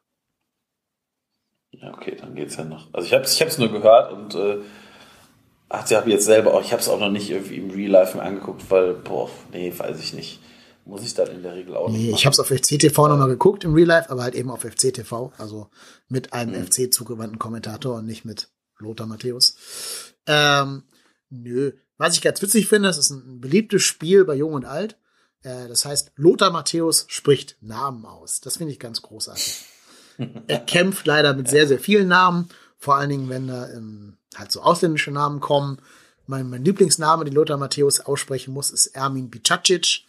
Das kann er leider überhaupt nicht. Da scheitert er dann dran. Aber es ist witzig, dabei zuzusehen bei diesem Scheitern. Kann er, denn, kann er denn Easy Bue aussprechen? Nein, nein, nein, nein. Auch nicht. Also ich glaube, er sagt das gar nicht, aber wenn, wenn sagt er wahrscheinlich ja. Easy Boo oder so, aber nicht Easy Bue. Also das, das sind zu viele Silben ja, okay. Nein. Nein, nein. Ja. Am besten fand ich, Didi Hamann konnte auch den Namen von dem Hoffenheimer Torschützen nicht aussprechen und hat den irgendwie Aubameyang genannt oder so. Das ist ganz witzig. Ja, da ist ja Damian, genau. Und der hat den ja. Aubameyang genannt. Das fand ich auch toll. Ja, ich glaube, das ist, das ist aber dann so, dass diese, ich sag mal, selbsternannten Experten auch wahrscheinlich keine Experten sind und er den Namen gerade zum ersten Mal. Natürlich, genau. Ich meine, bei, bei Adamian ist das jetzt sogar noch nachvollziehbar. Ja, wobei der ja auch schon gespielt hat letztes Jahr. Ne? Ist jetzt nicht irgendwie aus der Regionalliga. Ja, gut, aber in der zweiten Liga. Ja, ne? ja, klar. Aber der ist ja nicht irgendwie aus der Regionalliga nach oben geploppt, dass du den jetzt gar nicht kennen könntest. Richtig. Da würde ich halt behaupten, wenn du da irgendwie, keine Ahnung, Max Jakob Ost vom Rasenfunk hinsetzt, der würde den kennen. Ja. Ja, aber ich glaube, ich glaube, das hat aber dann auch damit was zu tun, dass der Max äh, eine ich sage jetzt einfach mal, professionelle Herangehensweise an das hat, was er macht. Und sich, ich glaube, wenn er da Kommentator oder Co-Kommentator wäre, sich wahrscheinlich zwei Wochen lang nur mit, oder eine Woche lang nur mit dem beschäftigen würde, was diese Vereine, die er da kommentiert, gerade machen und wird wahrscheinlich jeden Ersatzspieler mit Schuhgröße kennen. Das, ja. Und ich glaube halt einfach, dass, dass so, so ein Hamann und so ein Matthäus, das gelinde gesagt, ist scheißegal ist, ob der Adamian, Ademian, oder sonst wie heißt, weil das, das, da machen sich dann irgendwelche Leute drüber lustig, ja, aber das wird, die, die Hamann, ist doch bei, bei, bei Sky scheißegal. Also das ist doch wirklich so. Das ist, wen, wen juckt das denn? Ja, gar keinen. Das machen sich dann die, ich sag mal so diese, ich sag mal so diese 93 Leute und oder die Fußballfans machen sich drüber lustig, aber also die, die Hamann, dem ist das doch relativ Das kriegt er ja auch nicht mit Der ist da in seiner Bubble aus ehemaligen Spielern. Da sitzen dann, keine Ahnung, Jens Lehmann, äh, Lothar Matthäus, Mario Basler und Horst Held oder so. Und die sagen dann alle, ja, ja, Adam Jan, ja, ja, hm, noch nie gehört, egal. Hm, ja, hm. Aber ja, genau. damals, vor 20 ja, Jahren, da haben wir noch, da hatten wir noch Eier, da haben wir noch die Nationalhymne mitgesungen und da haben wir noch hier den Gegner mal in die Bande getreten. So war das damals. So. Ja. Ja. Ja, ja, das stimmt schon. Das ist dann auch diese Bestätigungsbubble, in der du drin bist. Da finde ich natürlich wieder cool, wenn es dann so Leute gibt wie Felgenralle, Ralf Gunesch, die auch einfach mal ihren ja. Horizont erweitern und eben auch mal von außen Feedback bekommen. Natürlich auch wieder von einer gewissen Art der Bubble. Twitter ist ja auch eine Bubble und diese, diese Podcast-Szene ist auch eine Bubble. Aber zumindest noch mal eine andere als nur deine Fußball-Bubble. Ja, ja, ich, ich, muss ganz ehrlich sagen, ich habe ähm, letztes Jahr hatte ich The Zone ähm, abonniert, einfach äh, weil ich da relativ günstig dran gekommen bin. Und ähm, das war schon cool. Also selbst wenn der da irgendwelche Spiele kommentiert, die einen jetzt nicht interessiert haben, also da habe ich auch gerne mal Premier League geguckt. Aber das war natürlich auch nochmal was ganz anderes. Und, und sag mal, die, die Art und Weise, die, die eine Ralf Gunisch hat, ja, das ist schon cool. Aber ich glaube, aber ich glaube auch das ist halt nicht Standard für Kommentatoren. Nö. Und ich glaube auch nicht, dass Didi Hamann weiß, wer Ralf Gunisch ist. Das glaube ich, das glaube ich auch nicht. Das äh, würde mich, würde mich wundern. Ja. Das wir, könnte man ja Didi Hamann mal fragen. Das wär's. Ähm, wo wir gerade schon dabei sind, andere Podcaster und andere Medienmenschen zu erwähnen, hörst du den Verzellnix Podcast? Äh, ich habe da ganz oft mal reingehört, aber ähm, ja, ich habe ihn abonniert, aber habe da in der letzten Zeit nicht so oft reingehört, weil ich dann andere Podcasts äh, anhören musste oder anhören wollte und das, der ist aktuell so ein bisschen weiter bei mir runtergefahren. Okay, ich wollte einfach nur mal Podcast-Grüße an den Verzellnix Podcast dalassen. Die haben ja immer auch ein Segment über den FC. Danach ähm, kommen dann Segmente meistens über den HSV, St. Pauli, manchmal auch andere Hamburger Vereine, die, wenn man jetzt nur FC-Fan ist, würde es vielleicht reichen, das erste Segment zu hören, aber kann man ja halten, wie man möchte. Jedenfalls haben die in ihrer letzten Folge sich relativ ausführlich mit unserem Podcast hier auseinandergesetzt. Also sprich die Folge, in der eben der FCH, der Reik bei mir zu Gast war. Nach dem Hertha-Spiel wurde da sehr oft zitiert und erwähnt und kommentiert. Ähm, und ja, da wollte ich einfach nur sagen, vielen Dank, dass ihr da nochmal auf uns eingegangen seid. Freut uns auch, dass wir eben quasi Diskussionsanlässe geboten haben und Thesen in den Raum stellen konnten, die zur Diskussion eingeladen haben. Ähm, ist ja auch mal schön, wenn man merkt, dass man nicht ganz so in, in dieses, in diese Echokammer hineinsendet, sondern auch irgendwie jemand das hört und jemand das rezipiert. Und insofern einfach mal Grüße an den Verzählnix Podcast, an den Dr. HC Alban und den Helücht, die das beide zusammen machen. Und äh, ja, ich hoffe, dass wir da immer mal eine Podcast-Kooperation, die wir schon angeleiert haben, irgendwann mal hinkriegen werden. Aber in der Hinsicht Grüße. Jo, müssen wir noch irgendwas erwähnen rund um den ersten FC Köln? Nö. Nee, ich hoffe, dass Hector fit Nö. wird und jetzt nur für die Nationalmannschaft sich schonen muss mit seinen neuromuskulären Problemen, was immer das sein mag. Habe ich auch zum ersten Mal ja, heute gehört. Ja, ja. Ich konnte es auch nicht äh, einschätzen, was das sein soll. Ich habe es auch nicht gegoogelt, ich hatte Angst. Ich habe auf Twitter hat einer schon geschrieben, äh, bei Google steht, das sind nicht heilbare Probleme. Das ist natürlich eine schlechte Ach, Prognose. Ja gut, dass ich es nicht gegoogelt ja. habe. Ach du Jemine. Oh. Ja, also er hatte angeblich in der Halbzeitpause schon Probleme und hat sich dann durch das Spiel durchgequält, aber das hast du im Spiel, glaube ich, nicht gemerkt. Okay. Ich würde mal tippen, dass er, wenn jetzt nächste Woche Pflichtspiel für den FC wäre, wieder spielen könnte. Aber jetzt halt sagt, bevor er da nach irgendwie, äh, keine Ahnung, wohin reisen muss mit, mit der Nationalmannschaft und da auf der Bank zu sitzen, bleibt er lieber zu Hause und lässt sich da gesund massieren. Und dann wird er schon wieder, schon wieder gehen gegen Paderborn. Gehe ich fest von aus. Wenn nicht, wäre schon bitter, weil ich glaube, so insgesamt können wir Hector eben nicht ersetzen. Also egal wie, wie gut das ein Katterbach macht und egal wie gut Verstrato und Skiri sind, auf lang oder kurz, glaube ich, brauchst du schon einen Hector. Und da widerspreche ich auch ein bisschen eben dem Kollegen vom Verzellnix Podcast, dem Dr. HC Alban. Äh, ich finde, Hector hat das gegen Schalke gar nicht schlecht gemacht. Nö, auf jeden Fall. Also ich, ich glaube, Hector war auch einer der Spieler, die bisher in der Saison durchaus unter ihren Möglichkeiten gespielt haben. Also ich fand ähm, ihn auf der Linksverteidigerposition teilweise sehr, sehr, sehr, sehr fahrig. Ähm, besonders jetzt die Spiele gegen, gegen Bayern, aber auch das Kaderspiel gegen Hertha fand ich da nicht wenig gut. Jetzt gegen, gegen ähm, Schalke hat er das wirklich ordentlich gemacht. Ähm, ja. ja, aber auch, ich sag mal, auch da ist es wie bei, bei ganz vielen bei uns im Kader. Ich glaube, das ist halt, wenn du halt nicht in diesem Flow drin bist, dann fällt es vielleicht auch manchmal schwerer, halt diesen Schritt extra zu gehen und dann fallen dann vielleicht auch, ich sag mal, negative Dinge mehr auf. Also das ist genau das, was, was ich auch glaube bei Timo Horn so aktuell bei mir sehe, ist, ich glaube, dass ich Horn einfach mehr in diesem Brennglas habe, weil es aktuell nicht läuft. Ich glaube, diese, diese, gerade diese kurzen Abschläge wären mir wahrscheinlich scheißegal. Wenn wir irgendwie Neunter oder Zehnter wären, dann ja, macht er halt kurze Abschläge. Aber ich glaube halt, weil es halt aktuell nicht so läuft, wie, wie wir uns das vielleicht auch alle gehofft und gewünscht haben, ähm, guckt man dann vielleicht auch doch nochmal extremer drauf und, und sieht auch Dinge einfach nochmal anders. Ja, und ganz generell glaube ich, dem Hector täte es gut, nicht in der Nationalmannschaft spielen zu müssen, da vielleicht zurückzutreten oder, naja, eventuell nicht mehr eingeladen zu werden. Vor allem, weil der spielt ja auch nicht. Also der kommt dann dahin, der muss dann da reisen, muss irgendwie, keine Ahnung, wo die ein Auswärtsspiel haben werden, hinreisen und auf der Bank sitzen.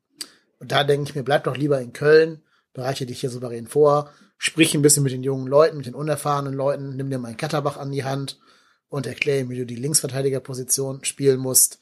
Aber setz dich nicht für die Nationalmannschaft auf die Bank, wo, ja, vielleicht die ganz große Glanz und Glorie auf dich auch nicht mehr warten jetzt in diesem Leben.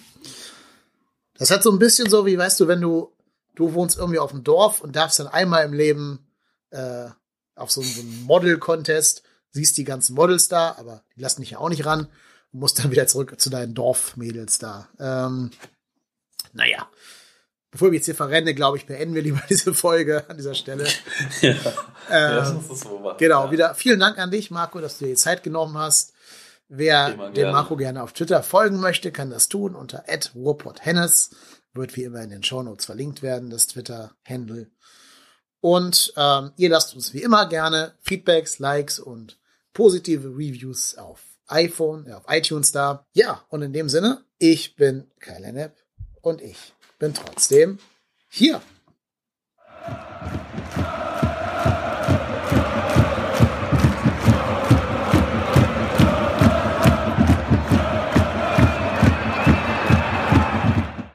Und am Ende nochmal schön um Kopf und Kragen geredet. Super.